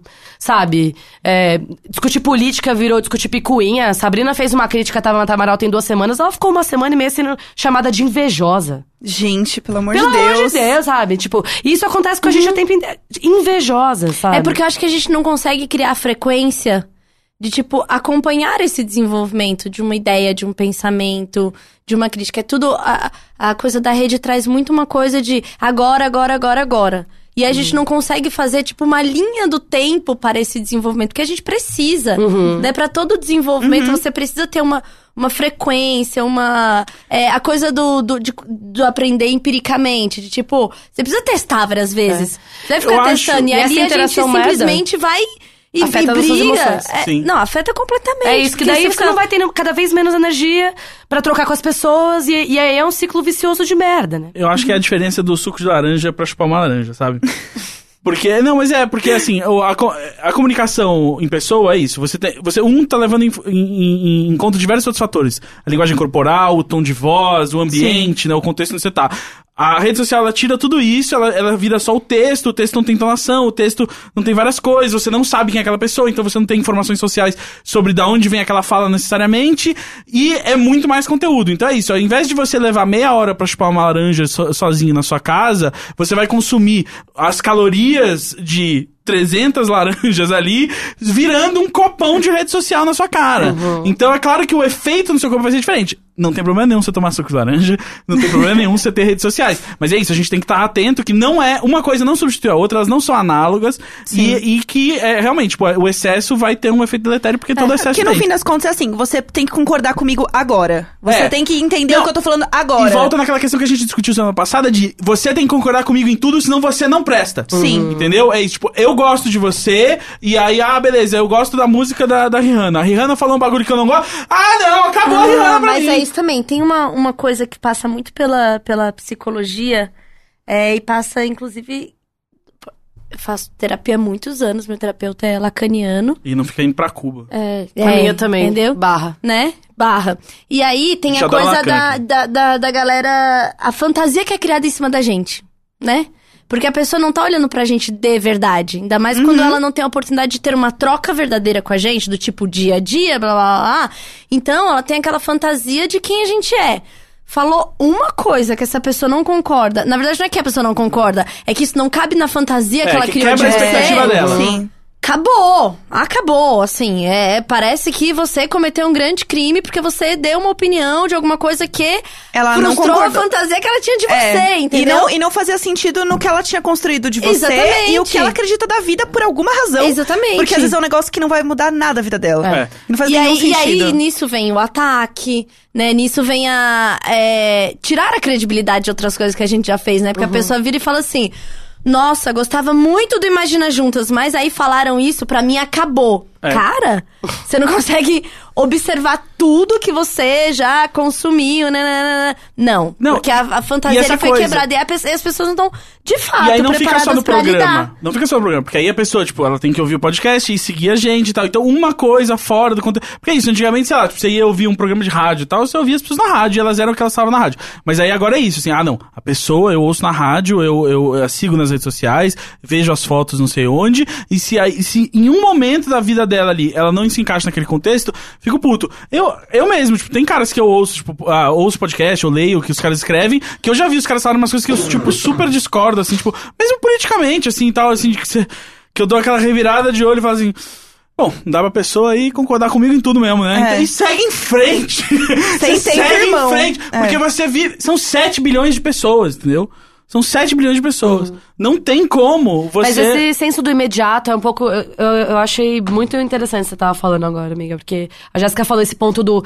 é, você tem que concordar comigo agora. É. Sim. É muito isso. Uma grande dificuldade que eu tenho, muitas vezes, por exemplo, eu vou dar um exemplo que foi uma coisa que aconteceu comigo que eu fiquei, Deus, no- Deus no comando. Por que que eu abri a minha boca, assim? Foi na semana que estavam votando a- aquela, aquela ação que o Paulo Iotti entrou dentro do STF pra enca- enquadrar homofobia na lei de, de crime e racismo e tal. E eu sou abolicionista penal, no caso, né? E aí eu tenho umas amigas que a gente, assim, ela- elas me mandaram no grupo assim, quem vai ser otária que vai começar hoje, vai levar chumbo na internet desse assunto? Porque eu sou contra a criminalização como medida pra, pra esse tipo de coisa. Sim. Não é que eu acho, eu sei que não produz os efeitos, Sim, enfim. sim. Tal, só que, qual que é o ponto? Eu li um artigo muito interessante da, de uma... Eu esqueci, depois eu posso... Mando todas as refs pra deixar lá na descrição. Vou até anotar, porque senão eu esqueço. Mas era de uma militante histórica dos Estados Unidos de abolicionismo penal e tal. E eu vi na New York Times, é, na New York Times Magazine e tal. E aí ele explica uma parada que foi onde eu entendi, é, onde eu trouxe a dificuldade. Ah, eu acho que eu vi essa matéria. Cara, é ela explica, assim, os pormenores do abolicionismo penal nos Estados Unidos tal, como é que surge. Mas é muito interessante porque ela faz um apanhado de como surgem as prisões. E as prisões surgem como, supostamente, um projeto de humanização das punições. Sim. Porque, enfim, muito louco pensar nisso, né? E aí ela. É, qual que é, eu achei a virada interessante desse artigo? Foi a dificuldade que eu enfrentei. Como é que você explica pras pessoas uma perspectiva que não é de curto prazo? Sim. Sim, tipo, ah tá, você é contra, mas você é a favor de quê? É uma perspectiva muito mais ampla, entendeu? É, como, é como trazer essa explicação. Ah, é, se é abolicionista penal, mas e se roubarem seu carro? E aí, o que você quer fazer? É, leva o bandido pra casa. E aí você fala, meu, é muito anterior a isso, assim, é uma, é uma perspectiva muito mais ampla e que diz respeito a uma, uma visão de médio, mínimo médio prazo, médio e longo prazo das Sim. sociedades. E aí, como você explica que é este conhecimento que levou um tempo pra ser assimilado, entendido, discutido na, com outras pessoas, construído dialeticamente. E aí, depois que eu já tô nesse processo há alguns anos, entendeu? Eu tenho que no Twitter, no dia que isso está sendo votado, explicar para as pessoas. É óbvio que não vai fazer sentido para elas, entendeu? O- Sim. O abolicionismo de respeito a uma perspectiva é, política e ética que, que fala de é, mais do que como a gente vai lidar com esse problema. Agora, que na minha opinião é desencarcerar, mas é, como atacar as causas que produzem isso. Sim. Então, tipo, o abolicionista, ele é essencialmente uma pessoa que vai lutar contra, é, pelas causas, que, as causas que geram esse problema social. Então, Sim. a gente, é, é aí que tá, é uma perspectiva mais ampla, Sim. entendeu? É porque Não aprisionar só- não resolve nenhum desses problemas. não resolve, na verdade, produz mais problemas. Então, assim, e que na verdade não produz mais problemas, produz um- um- o que a gente, é, entre os marxistas, entende como é, é hoje, como o capitalismo enxerga a gestão do exército industrial de reserva, né? Sim. Então, tipo, que na verdade é aquele contingente que você precisa ter desempregado pra poder regular o valor da mão de obra. E aí. Por diante. Então, assim. Mas como que você vai gente vai falar isso no poder. Twitter? é, Como? poder. Como? No dia que tá sendo votado, tipo, com pessoas que têm uma. É aí que tá a questão das emoções. Com as pessoas que têm esse envolvimento emocional com a questão. Uhum. É óbvio que os LGBT se sentem vulneráveis. É óbvio que essas Uhum. pessoas querem perspectivas de saída pra essa violência e tal. É, só que, como explicar pra essas pessoas que, com um negócio muito mais complexo, que demanda uma discussão muito mais Uhum. material, cheia de referências, e uma construção que é feita coletivamente por grupos militantes e tal. Como explicar isso no Twitter, no dia que isso tá Uhum. sendo É. votado? E aí essa perspectiva vai soar como a do contra, porque é assim que, que eu sou sempre fiz. Ah lá, tem que ter a do contra. Ela vai É. sempre lá E eles não vão dela. nem ler tudo. Se você fizer uma grande thread, eles vão ler o primeiro tweet, o último e vão te atacar anyway. E, a- e o resumo vai ser: ela falou que não tem que prender quem, quem bate É. Não, ela quer levar pra casa. É. Gente, eu fui chamada de lesbofóbica nesse dia. Ah, eu fiquei nossa, assim, ah, amiga. vem pro meu time. Então, assim, eu falei, nossa, bom pra mim. Realmente, realmente era, era o esperado. Me decepcionou, entendeu? Ah, eu não acredito. É, mas, Ah, não. Mas o que Ah, eu- isso aí eu achei que ela era sapatão. É. Olha o que ela tá falando agora, Gente, entendeu? agora? mas, Quer cara, dizer que você defende as pessoas que batem nos LGBTs? Eu falei, sim. Mas, gente, tá vendo? Esse é o Era isso problema. mesmo. Era gente, nem sapatão, nem sapatinho. O único jeito é ser sapato, é no meio. Não pode ter extremos. Exatamente, 37. Já 38 já tá polarizando. É, Exato, não pode. Tem- É. a, única, a única maneira sensata é você não abolir as prisões, mas você privatizar elas. Mas acho que, olha, amigo, assim, inacreditável. Essa coisa da. O que a gente tem, pode fazer, e eu faço isso muito, porque a galera me pergunta, tá, eu produzo muito conteúdo sobre política, é nessa área que eu tô inserida de estudo. Eu tenho, assim, fui tendo mais interesse por pedagogia, porque tenho uma mãe pedagoga, por psicologia, porque minha mãe é psicopedagoga também. Mas assim. Super random, né? Igual você tem interesse por, sei lá, pasta de dente, eu tenho por isso. É. Qual é a pasta de gente que você mais gosta? Tandy. Eu gosto de crianças, eu tenho câncer no mapa, gente. Amo. E aí, qual que é o negócio? É, eu acho que a gente tem sim, como produtores de conteúdo, de reivindicar realmente uma cultura diferente, sabe, na internet. Por isso que eu amo muito o conteúdo das meninas, da Luísa e da Dani lá da Contente. É, porque elas, elas pensam sobre isso, assim, tipo, o que, que é o consumo adequado, o que, que é, é, a participação adequada com os outros, uma participação ética que não tá ali consumindo seu cérebro, sabe? É, o que, quais são os limites da internet, das, das nossas interações. É, isso, hoje a gente começa a pensar Elas pra fizeram além... uma série sobre o detox, não foi? Foi o, Detox Digital que eu vi, que é, o- que é uma série que eu acho. Cara, elas batendo no- na, na tecla de ser uma coisa escrita, sabe? Elas. que- Questões que passam por todo mundo. Quantas pessoas eu ouço falar, por exemplo, um exemplo idiota, mas acontece muito. Eu não consigo ler um livro inteiro. Sim. Eu ouço isso sempre. Meu, como é, como é que você consegue ler um livro inteiro? Eu fico me perguntando, o que, que faz você achar que eu consigo ler um livro inteiro hoje em dia? Tipo, eu leio excertos, eu não tenho tempo de nada, eu leio um volume escroto de jornalismo todo o tempo, que é o que todo mundo tá sendo bombardeado. Sim. Tipo, a gente não tá pensando sobre isso, sobre como é, é- é esse fluxo atrapalha a produção de conhecimento, porque fluxo de informação não é conhecimento. Fluxo de informação é só fluxo de informação. Trabalhar e transformar isso em conhecimento é outra história. Como É, isso todos- é igual pra vocês com acelerando podcast aí. Nossa, nossa! Eu não ia. Ah, meu Deus! Ah, me segura! Me segura! Porque isso aí é essa coisa aí, as pessoas querem ser produtivas com aquilo que não é produção. a pessoa fica, ah, eu preciso terminar essa série, aí eu vou ouvir esse podcast em 2x aqui pra terminar mais rápido. Pra eu Mas é sobre o volume, né? Não tá Exato. sendo sobre o, o Porque consumo. não é E, sobre cara, aproveitamento. E, e, assim, a gente precisa. Vocês vão morrer desidratados na beira do rio, hein? Não, a gente tem que olhar assim pro, pro nosso desenvolvimento humano. É, nosso cérebro não está preparado para a quantidade de informação que a gente recebe. E aí a gente vai ficando ansioso Não porque está, você não tá terminando as coisas. exatamente. É, então. Cara, outro dia eu. Não, eu- isso porque a gente tá ne- no gap de geração, né? A geração que não cresceu, não chegou com a internet, foi Aham. aprendendo a consumir muita coisa e não Sim. sabe como consumir direito, por exemplo. Então a gente da lembra geração, como era. É, da geração do Valentim já consome uma, assim, um volume. Eu tenho que Bizarro. controlar real o volume de, de, de Cara, informação, eu recebi outro sabe? dia assim, ai, que livro que você está lendo? E eu olhei e falei assim, hum, o mesmo que há dois meses atrás. É. Aí, É, aqueles mesmos três que eu comecei Você parei. já terminou de assistir Sabrina? Meu anjo, eu nem comecei. Eu vou, que horas que eu vou assistir Sabrina? Não terminei. Aí, aquela série terminou? Não. E aí, co- e aí, tipo, se você tá num dia meio bosta, você fica Sim, assim, sim. caralho, real, Sim. o, o livro que eu tô lendo ainda é o mesmo de dois meses atrás. Puta, eu não tô fazendo, tipo, sabe? Você, começa quem tem a entrar... esse tempo? Exatamente. É a real. Tem, tem um, um gráfico muito bom que mostra, com o passar dos anos, o número de informações que uma pessoa recebia por dia, Uhum. né?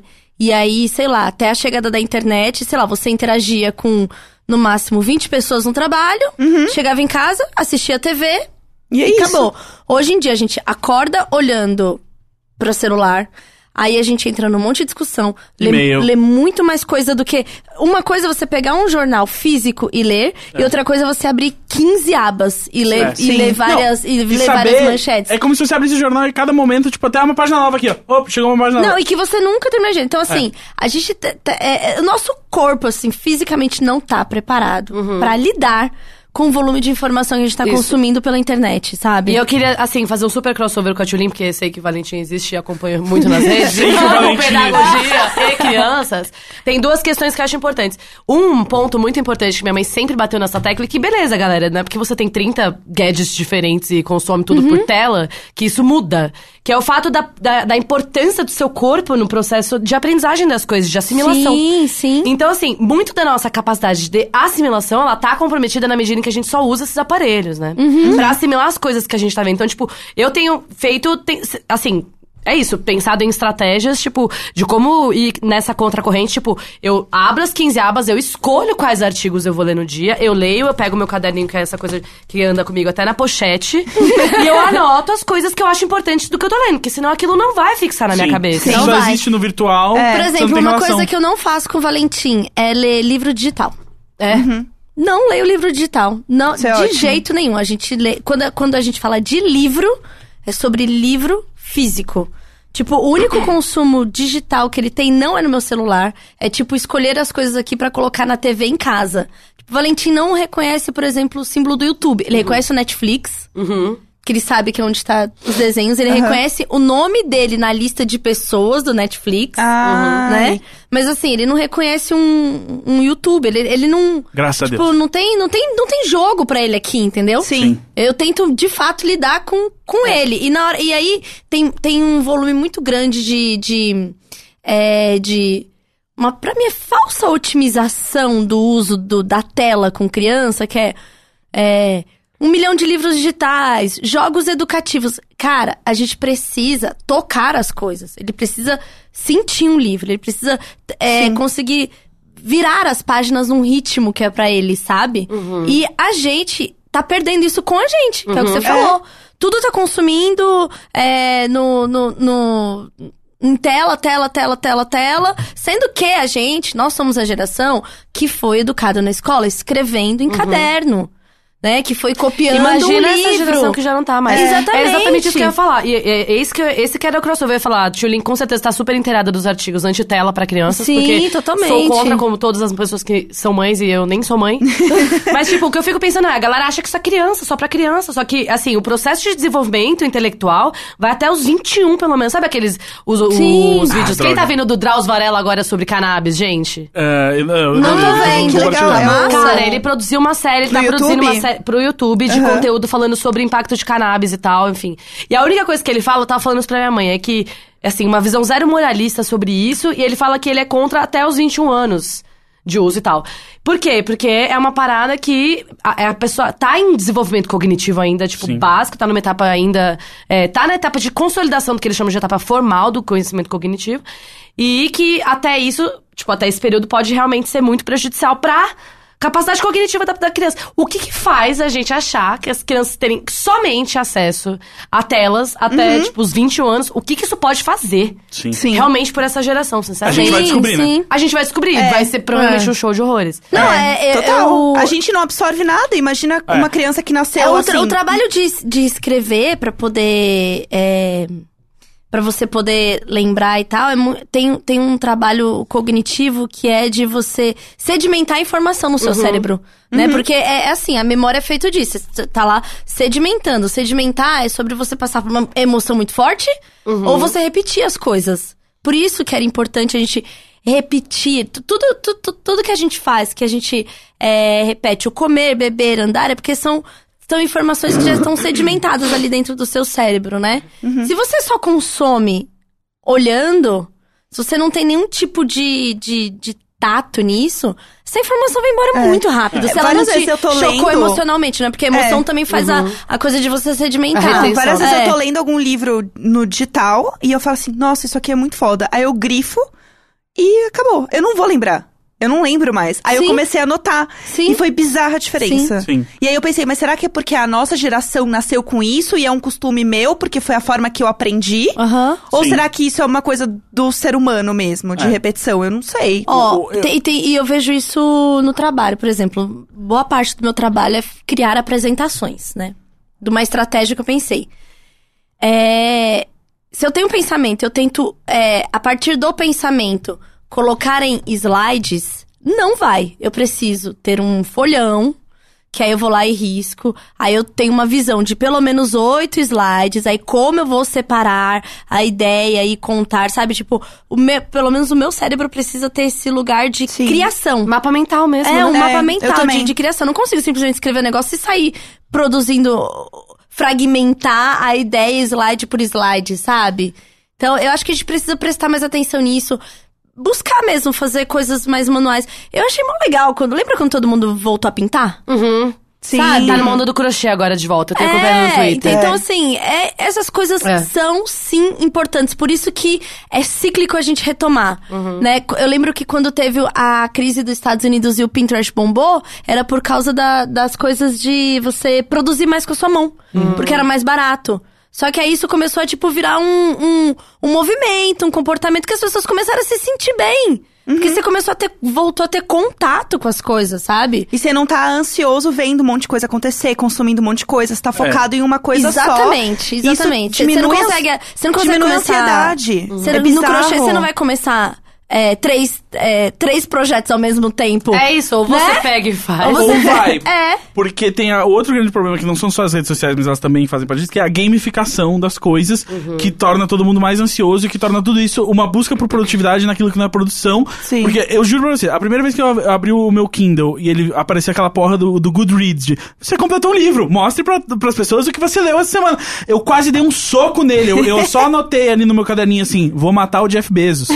Porque, cara, isso é a pior coisa. E eu acho assim, eu acho horrível mesmo esses apps que todo mundo fica usando pra. Ah, eu terminei tal episódio de tal série aqui, agora eu vi tantas horas de série, agora eu vi tantas.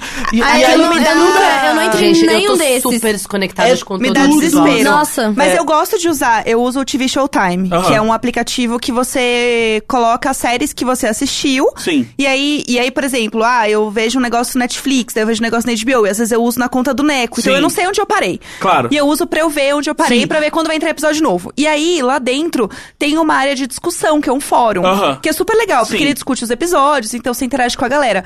Mas antes eu usava um outro que chamava Orangotag. Que Ah, ele, eu já ouvi falar desse, amor. ele aparecia assim: Você já assistiu tantas horas de série? Parece que você não dorme. E eu assim, caralho, eu assisti tipo cinco dias da minha vida de série. É, e que ele fica, porra tipo, é criando essa? rankings, ó. É eu assisti mais que horrível. você, Gente, hein? isso é. É, e aí ele cria isso, e aí É. assim, a- e aí ele, ele põe um comparativo, punha, né, um comparativo, né, de quanto a sua amiga assistiu, quanto você assistiu, você fala assim, mano, por que que você tá criando uma competição nessa parada que pra mim não é uma competição? E as redes sociais são isso, né? Tipo, elas são. um, uma das últimas coisas que eu escrevi quando eu escrevia sobre videogame era sobre isso. Tipo, a rede social, ela é um, um jogo que você cria um personagem que pode ser baseado em você ou não. E você vai lá e você vai ganhar pontos. E aí, meu amigo, o ponto é o like, e aí o retweet é o multiplicador do Ai, negócio. muito Black Mirror, meu. inclusive, inclusive uma das primeiras pessoas que falou sobre essa ideia foi o Charlie Brooker quando ele fez o Game Swipe, que é um programa dele sobre games, e ele falou dessa ideia de tipo, é isso aí, meu, tipo, você tá interpretando um personagem pra ganhar pontos. E é isso, assim, o Instagram é isso, o Facebook é isso, o Twitter é isso.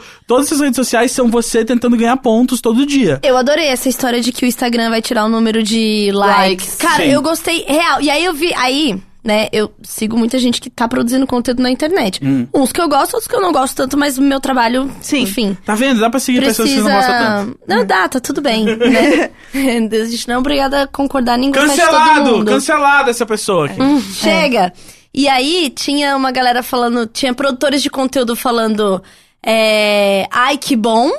E tinha outra galera assim, agora acabou. Juro por Deus, Ah, tinha uma pronto. galera falando que. Agora, agora acabou. Agora, não, Agora! agora, agora, agora. Nesse minuto. Agora Dois acabou. mil dezenove. Falando assim, Agora. que a gente se esforça tanto Três para reais. conquistar três Gente, reais. e o Três blog? reais. Vamos lá. E eu, eu tenho muitas questões sobre essa história, assim. Porque, assim, pra mim, o que acontece? O, o Instagram não entrega mais. As pessoas estão comprando seguidor. O número de bot tá crescendo. A ferramenta tá perdendo relevância. O que, que É. a gente faz pra manter a gente relevante? Vamos tirar os likes. Eu não acho que. Ah, gente, Não, é, não é muita inge- benevolência. é muita ingenuidade achar. Ai, porque eles estão Ah. pensando na nossa saúde Não, mental. Não, não tão. Teu cu pra sua saúde mental. Não, é um Eles jeito de não tão valorizar o produto e um jeito de quê? Exatamente. Ter mais uma informação que não é publicamente disponível e, que vira um parece- produto. E aí, qual que é a história? Parece que é muito do que a gente tava falando sobre manipulação de dados e informação. E, e ali eu, eu li uma thread sobre isso no Twitter também, de uma menina falando assim, cara, a questão é, quanto mais você usa uma rede e você. E parece que você não tá colocando seus dados publicamente, mais Mas você você- se sente confortável em falar sobre a sua vida, em passar senha, Sim. etc e tal. Então, isso é uma falsa sensação de privacidade que faz com que você use mais e dê mais os seus Sim. dados para essas empresas. É. A mesma coisa do reconhecimento facial, que a menina falou que eu achei muito interessante. E aí é o grande descaralhamento, que ela falou assim, cara, não é porque é bonitinho você usar um filtro, é porque eles estão reconhecendo a face de todo mundo pra poder usar isso depois Gente, não existe coisas. almoço de graça e, e, pelo amor de Deus, em rede social, né? Então, a gente que quer Não existe almoço de graça exatamente. no capitalismo. Não, é isso. É. Não tem coincidência. É, gente, zero coincidência. Existe. Você Zero. gosta de almoço de graça? Deixa eu lhe É apresentar que os... se as pessoas soubessem o que acontece na compra de mídia, ficariam enojadas. Exato. Porque, Mas é cara, real. é uma. Um, é um, é, afunila tanto os perfis baseado no tipo e tudo que você E fala. reforçando o preconceito. Que, cara, é assustador quando você vai ver um plano de mídia e você fala assim: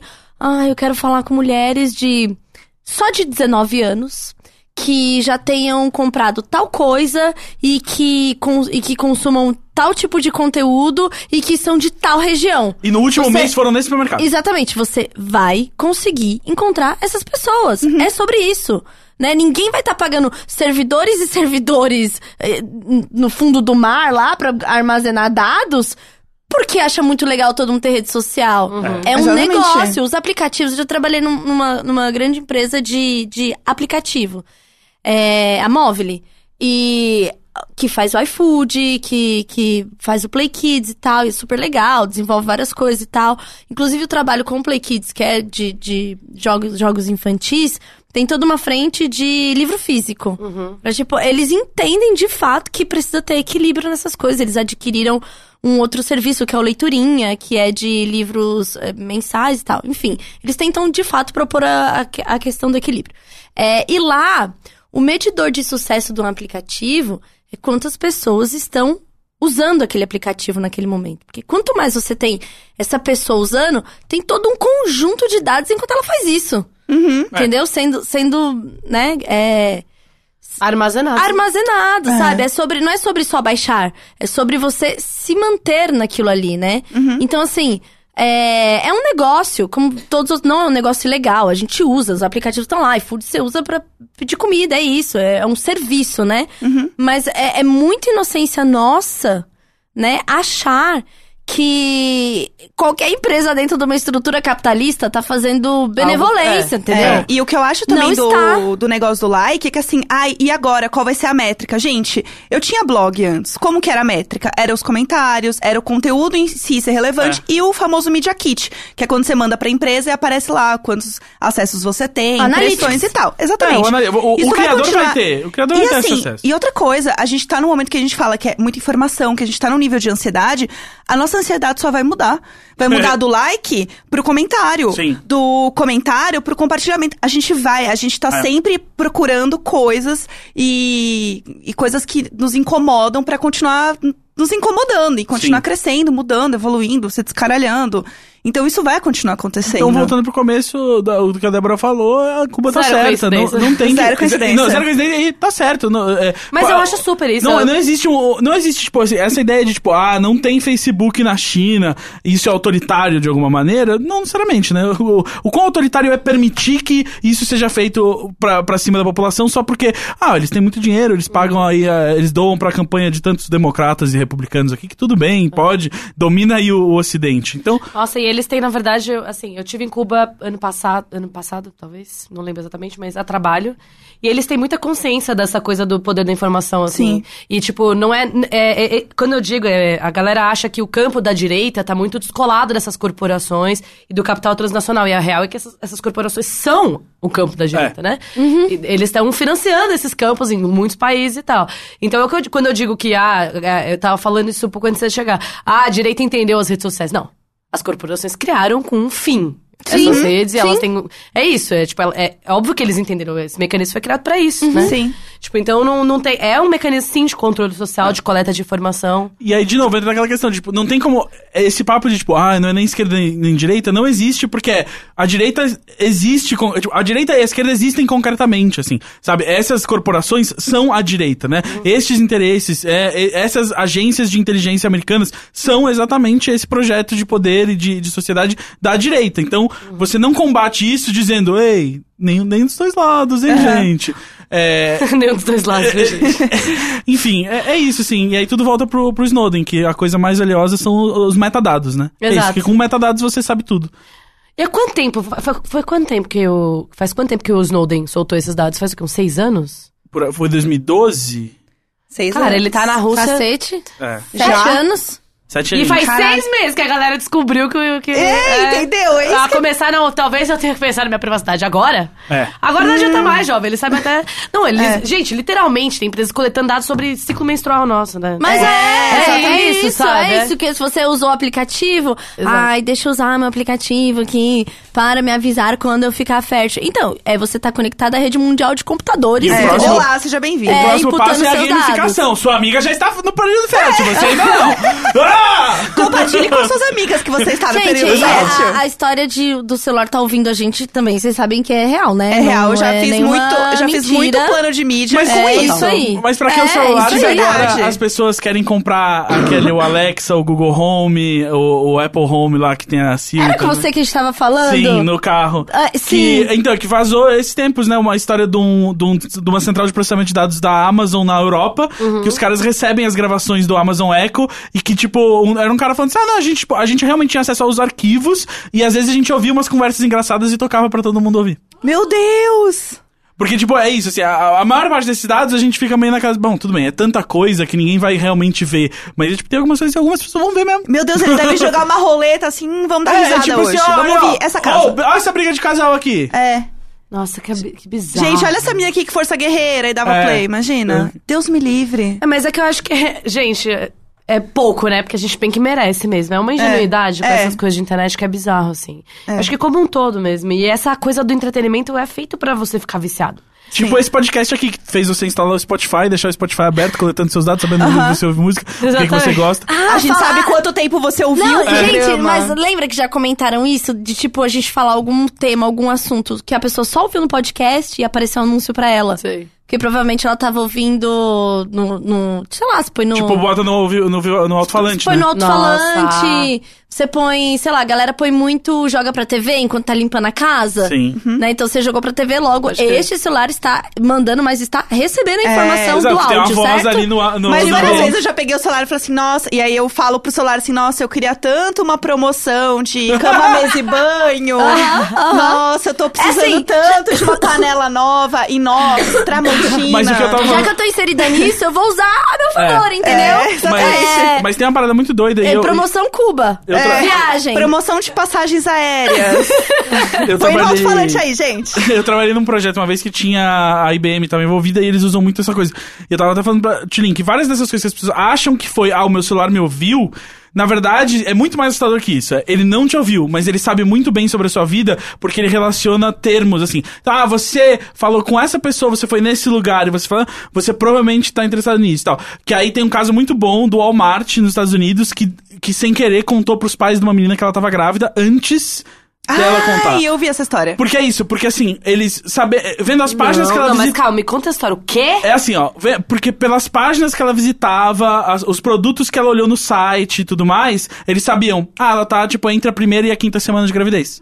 E aí eles mandaram um e-mail, como a conta era, tipo, E da você- mãe, não, e se o eles Baby mandaram um Center- e-mail, um e-mail pra mãe, falando assim, olha só, parabéns, você está grávida, vem aqui. E aí ela foi falar com a filha, e a filha realmente estava grávida e não tinha contado Ué, ainda. gente, no Baby Center você começa a... Baby Center é um banco de dados É surreal. Gigantesco, assim, é tipo... Mas ela fez o que? Ela processou o Hã? Walmart? Não, mas, ué, o Walmart Não tinha o que fazer. Não tem o que fazer, porque é isso, porque você aprende, tipo, você não precisa que a pessoa fale diretamente de um assunto. Você sabe, porque, por exemplo, eu lembro de tratar isso porque era o, Watson da IBM, que é o computador lá. sim. E uma das coisas que ele sabe é de quem que você tá falando. Então, por exemplo, ele sabe que você tá falando do Neymar, porque ele sabe que tem X termos que são frequentemente associados com Neymar. Então, se você fala qualquer um desses termos e começa a relacionar, correlacionar eles, as chances de você estar falando do Neymar são muito altas. Sim. Então, é, chega num momento que ele fala assim, ah, ok, é, é pro- provável o suficiente você tá falando do Neymar, vou te empurrar o conteúdo Neymar, entendeu? Segue Neymar em E aí, essa, é, essas, esses algoritmos usam a mesma coisa, assim. Sim, estão coletando seus dados, não tanto quanto você imagina nessa coisa do microfone, porque é muito mais rápido processar texto e, e Sim. esse tipo de coisa. Então eles processam esse tipo de coisa. Ah, você olhou isso, você deu muito like nesse tipo de coisa, você passou tanto tempo com esse app aberto e não aquele. Ah, você provavelmente tá precisando de produtos assim, assim, assado. Então, mas quando eu tava grávida e não tinha... chocada. Quando eu tava grávida e não tinha contado pra ninguém ainda e comecei a ver... é, Você vai lá, a primeira coisa que você faz é, é colocar num baby center da vida. Pra Estou- ver qual é o tamanho do vegetal que é sua criança. Exatamente, pra ver tamanho. É tipo, Ah, hoje é é. uma berinjela. Isso, hoje é- exatamente. E aí, Assustado. começou. Aí no Facebook, tipo, eu trabalhando e tal, né? Sempre trabalhei com internet, não sei o quê. No Facebook começava a aparecer assim, anúncio de carrinho. Anúncio de, de Eles pack sabem. de roupinha. E aí a pessoa que tá do seu lado, se ela manja o mínimo, ela sabe que você tá vendo anúncio de coisas que você já procurou. É, Entendeu? Então, assim, aquela situação. exato. Então, Eu, assim, eu trabalhava com Nossa, é uma marca que isso. tinha É. uma linha de criança e eu tinha que pesquisar muita coisa. O meu Google tinha certeza que eu tava grávida. Certeza. Eu só recebia anúncio de gravidez, teste de gravidez. E era trabalho, só que É. eu tava, tipo, né? A última, vez eu, a última vez que eu chequei, o- a minha, o meu profile do Google Ads, graças a Deus, ele achava que eu tinha 82 anos. Então eu, eu consigo. Mas eu- você não tem? Ah, então, exato. É, entendeu? talvez. Exato. Entendi. Não tem nem como vocês saberem. Exato. É, entendeu? Não tem nem como vocês saber. Vocês nunca vão saber, porque é Exato. isso aí. Ninjas. Exato. Débora, muito obrigado. Ah, mas Débora, você tem que fazer uma parte muito importante do podcast com a gente agora, Hum. porque agora que a Tilin tá aqui. A gente, a gente faz um negócio chamado. A nossa grande amiga, né, Denise Fraga, Hum. eh, nomeou como Atravessar o Ridículo. Tá? É, no qual ah, cada um de nós se apresenta. Você, oi, eu sou o Gus, eu sou o Tilin. E aí, e, e falamos em uníssono.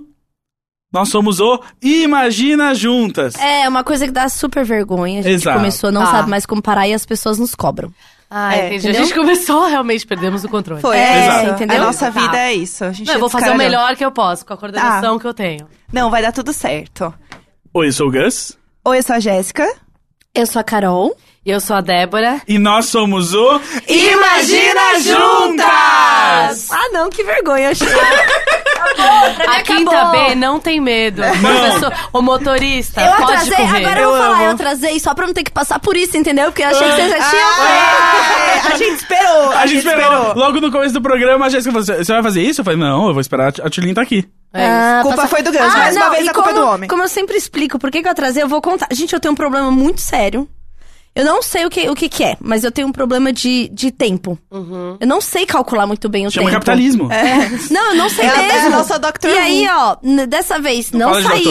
Na minha de frente, olha, não fala Nossa. Deus me livre. Não, eu saí, não, deixa eu contar, deixa eu contar o meu drama do atraso, por favor. e não atrasar a Débora. É... Dessa vez eu não saí, eu não vim gravar bêbada, eu não vim gravar de ressaca. E eu dormi, eu descansei, eu levantei, eu pedi um café da manhã, porque eu tava me permitindo, já que, né? Vamos nos permitir, como já disse Sim, né? Santos. Me permitindo. Pedi o café da manhã, atrasou, foi pro endereço errado. Quando eu fui buscar, o elevador tava quebrado. Peraí, foi pro endereço do boy? Ah, amiga. Sabia! Sabia! Foi tentar. Ah, meu Não. Deus. A presença do boy, olha, eu não sei o que você tá falando. Amiga, de Ah. novo, amiga. Eu já mandei comida pra casa errada, sabe? Tipo, porque ficou no aplicativo. Ai, quem liga? Ai, Nossa, sem sério. tempo, gente. Não, já exato. ganhou uma comida, devia estar mal feliz É, fica então. Nossa. Que é uma situação, né? Falou assim, oi, tudo bem? Vai chegar uma pizza aí. Pom, Só pom, que era pom, pra pom mim. na sua cara. É. Pom, pom, pom, pom, entendeu? Gente, é isso. Podia ser um tiro, vai ser uma pizza. É. Fique feliz. Hoje é o seu dia de sorte, tá? Essa é uma deliciosa bala perdida. É, conto com os Imaginers aí de novo pra me chamarem pros próximos. Eu amei, quê? real. Amei muito, muito Ai, obrigada as eu mesmo. pessoas vão amei. ficar falando elenco fixo, É, traz, exato. né? Não. Uma pessoa já falou, uma Perfeita. pessoa, eu postei assim rapidamente, uma pessoa falou assim: "Amo esta Harry Potter". Tá entendendo? Eu, eu- não, eu tava, eu, ta- eu tava falando pra Débora que meu apelido era Harry Potter quando eu era adolescente, comecei a usar os óculos redondos e que vai passar. Ah, Isso as eu pessoas tô- cansam. A- sa- talvez a Sabrina nunca pare, porque ela tem esse problema. Como pode, né? A única que eu esperava que, sabe, É uma tivesse pessoa outras adulta, entendeu? Adulta, socióloga, conhece Exato. as referências. Eu não falei, não, amiga, tá? Porque eu comprei essa porra desse óculos aqui. Eu achei a cara do Gramsci. Eu tô deixando meu cabelo ficar maior pra ficar lembrando ele mesmo. Só que, meu, é impossível. É só Harry Potter mesmo. E eu, não, eu realmente não. Ai, Mas aí agora não depende de gosto, opiniões você impopulares. popularizar o Gramsci. De Vou maneira. popularizar o Gramsci. Você vai ser a J.K. Rowling do Gramsci, entendeu? Bruna Marquesismos e o marxismo. Marquesismos. Exato. Débora, como que o pessoal pode seguir, é, acompanhar seu trabalho? Faz o seu, seu jabá agora. Ah, vou fazer meu jabá. Então, eu produzo vídeos, mas tô numa fase parada com isso, porque realmente produzir conteúdo e não ter dinheiro pra isso é uma bosta. Mas eu tô sempre produzindo no Instagram, arroba baldim.débora, tô sempre lá. Eu falo bastante política, entre outras coisas. É isso. Vocês podem ver que é um freestyle, né? É, é, então É, perfeito. está perfeita. A gente falou que esse podcast era um freestyle. Exatamente. Então É encaixou perfeitamente. Maravilhoso. É isso, me chamem de novo que eu amei muito. Chamaremos com certeza. Com certeza. Então é isso, Então tá certo. Rom, pom, pom, pom, beijos a todos. Beijos. Tchau, tchau. Tudo, Beijo. obrigada. Beijo. half-daff.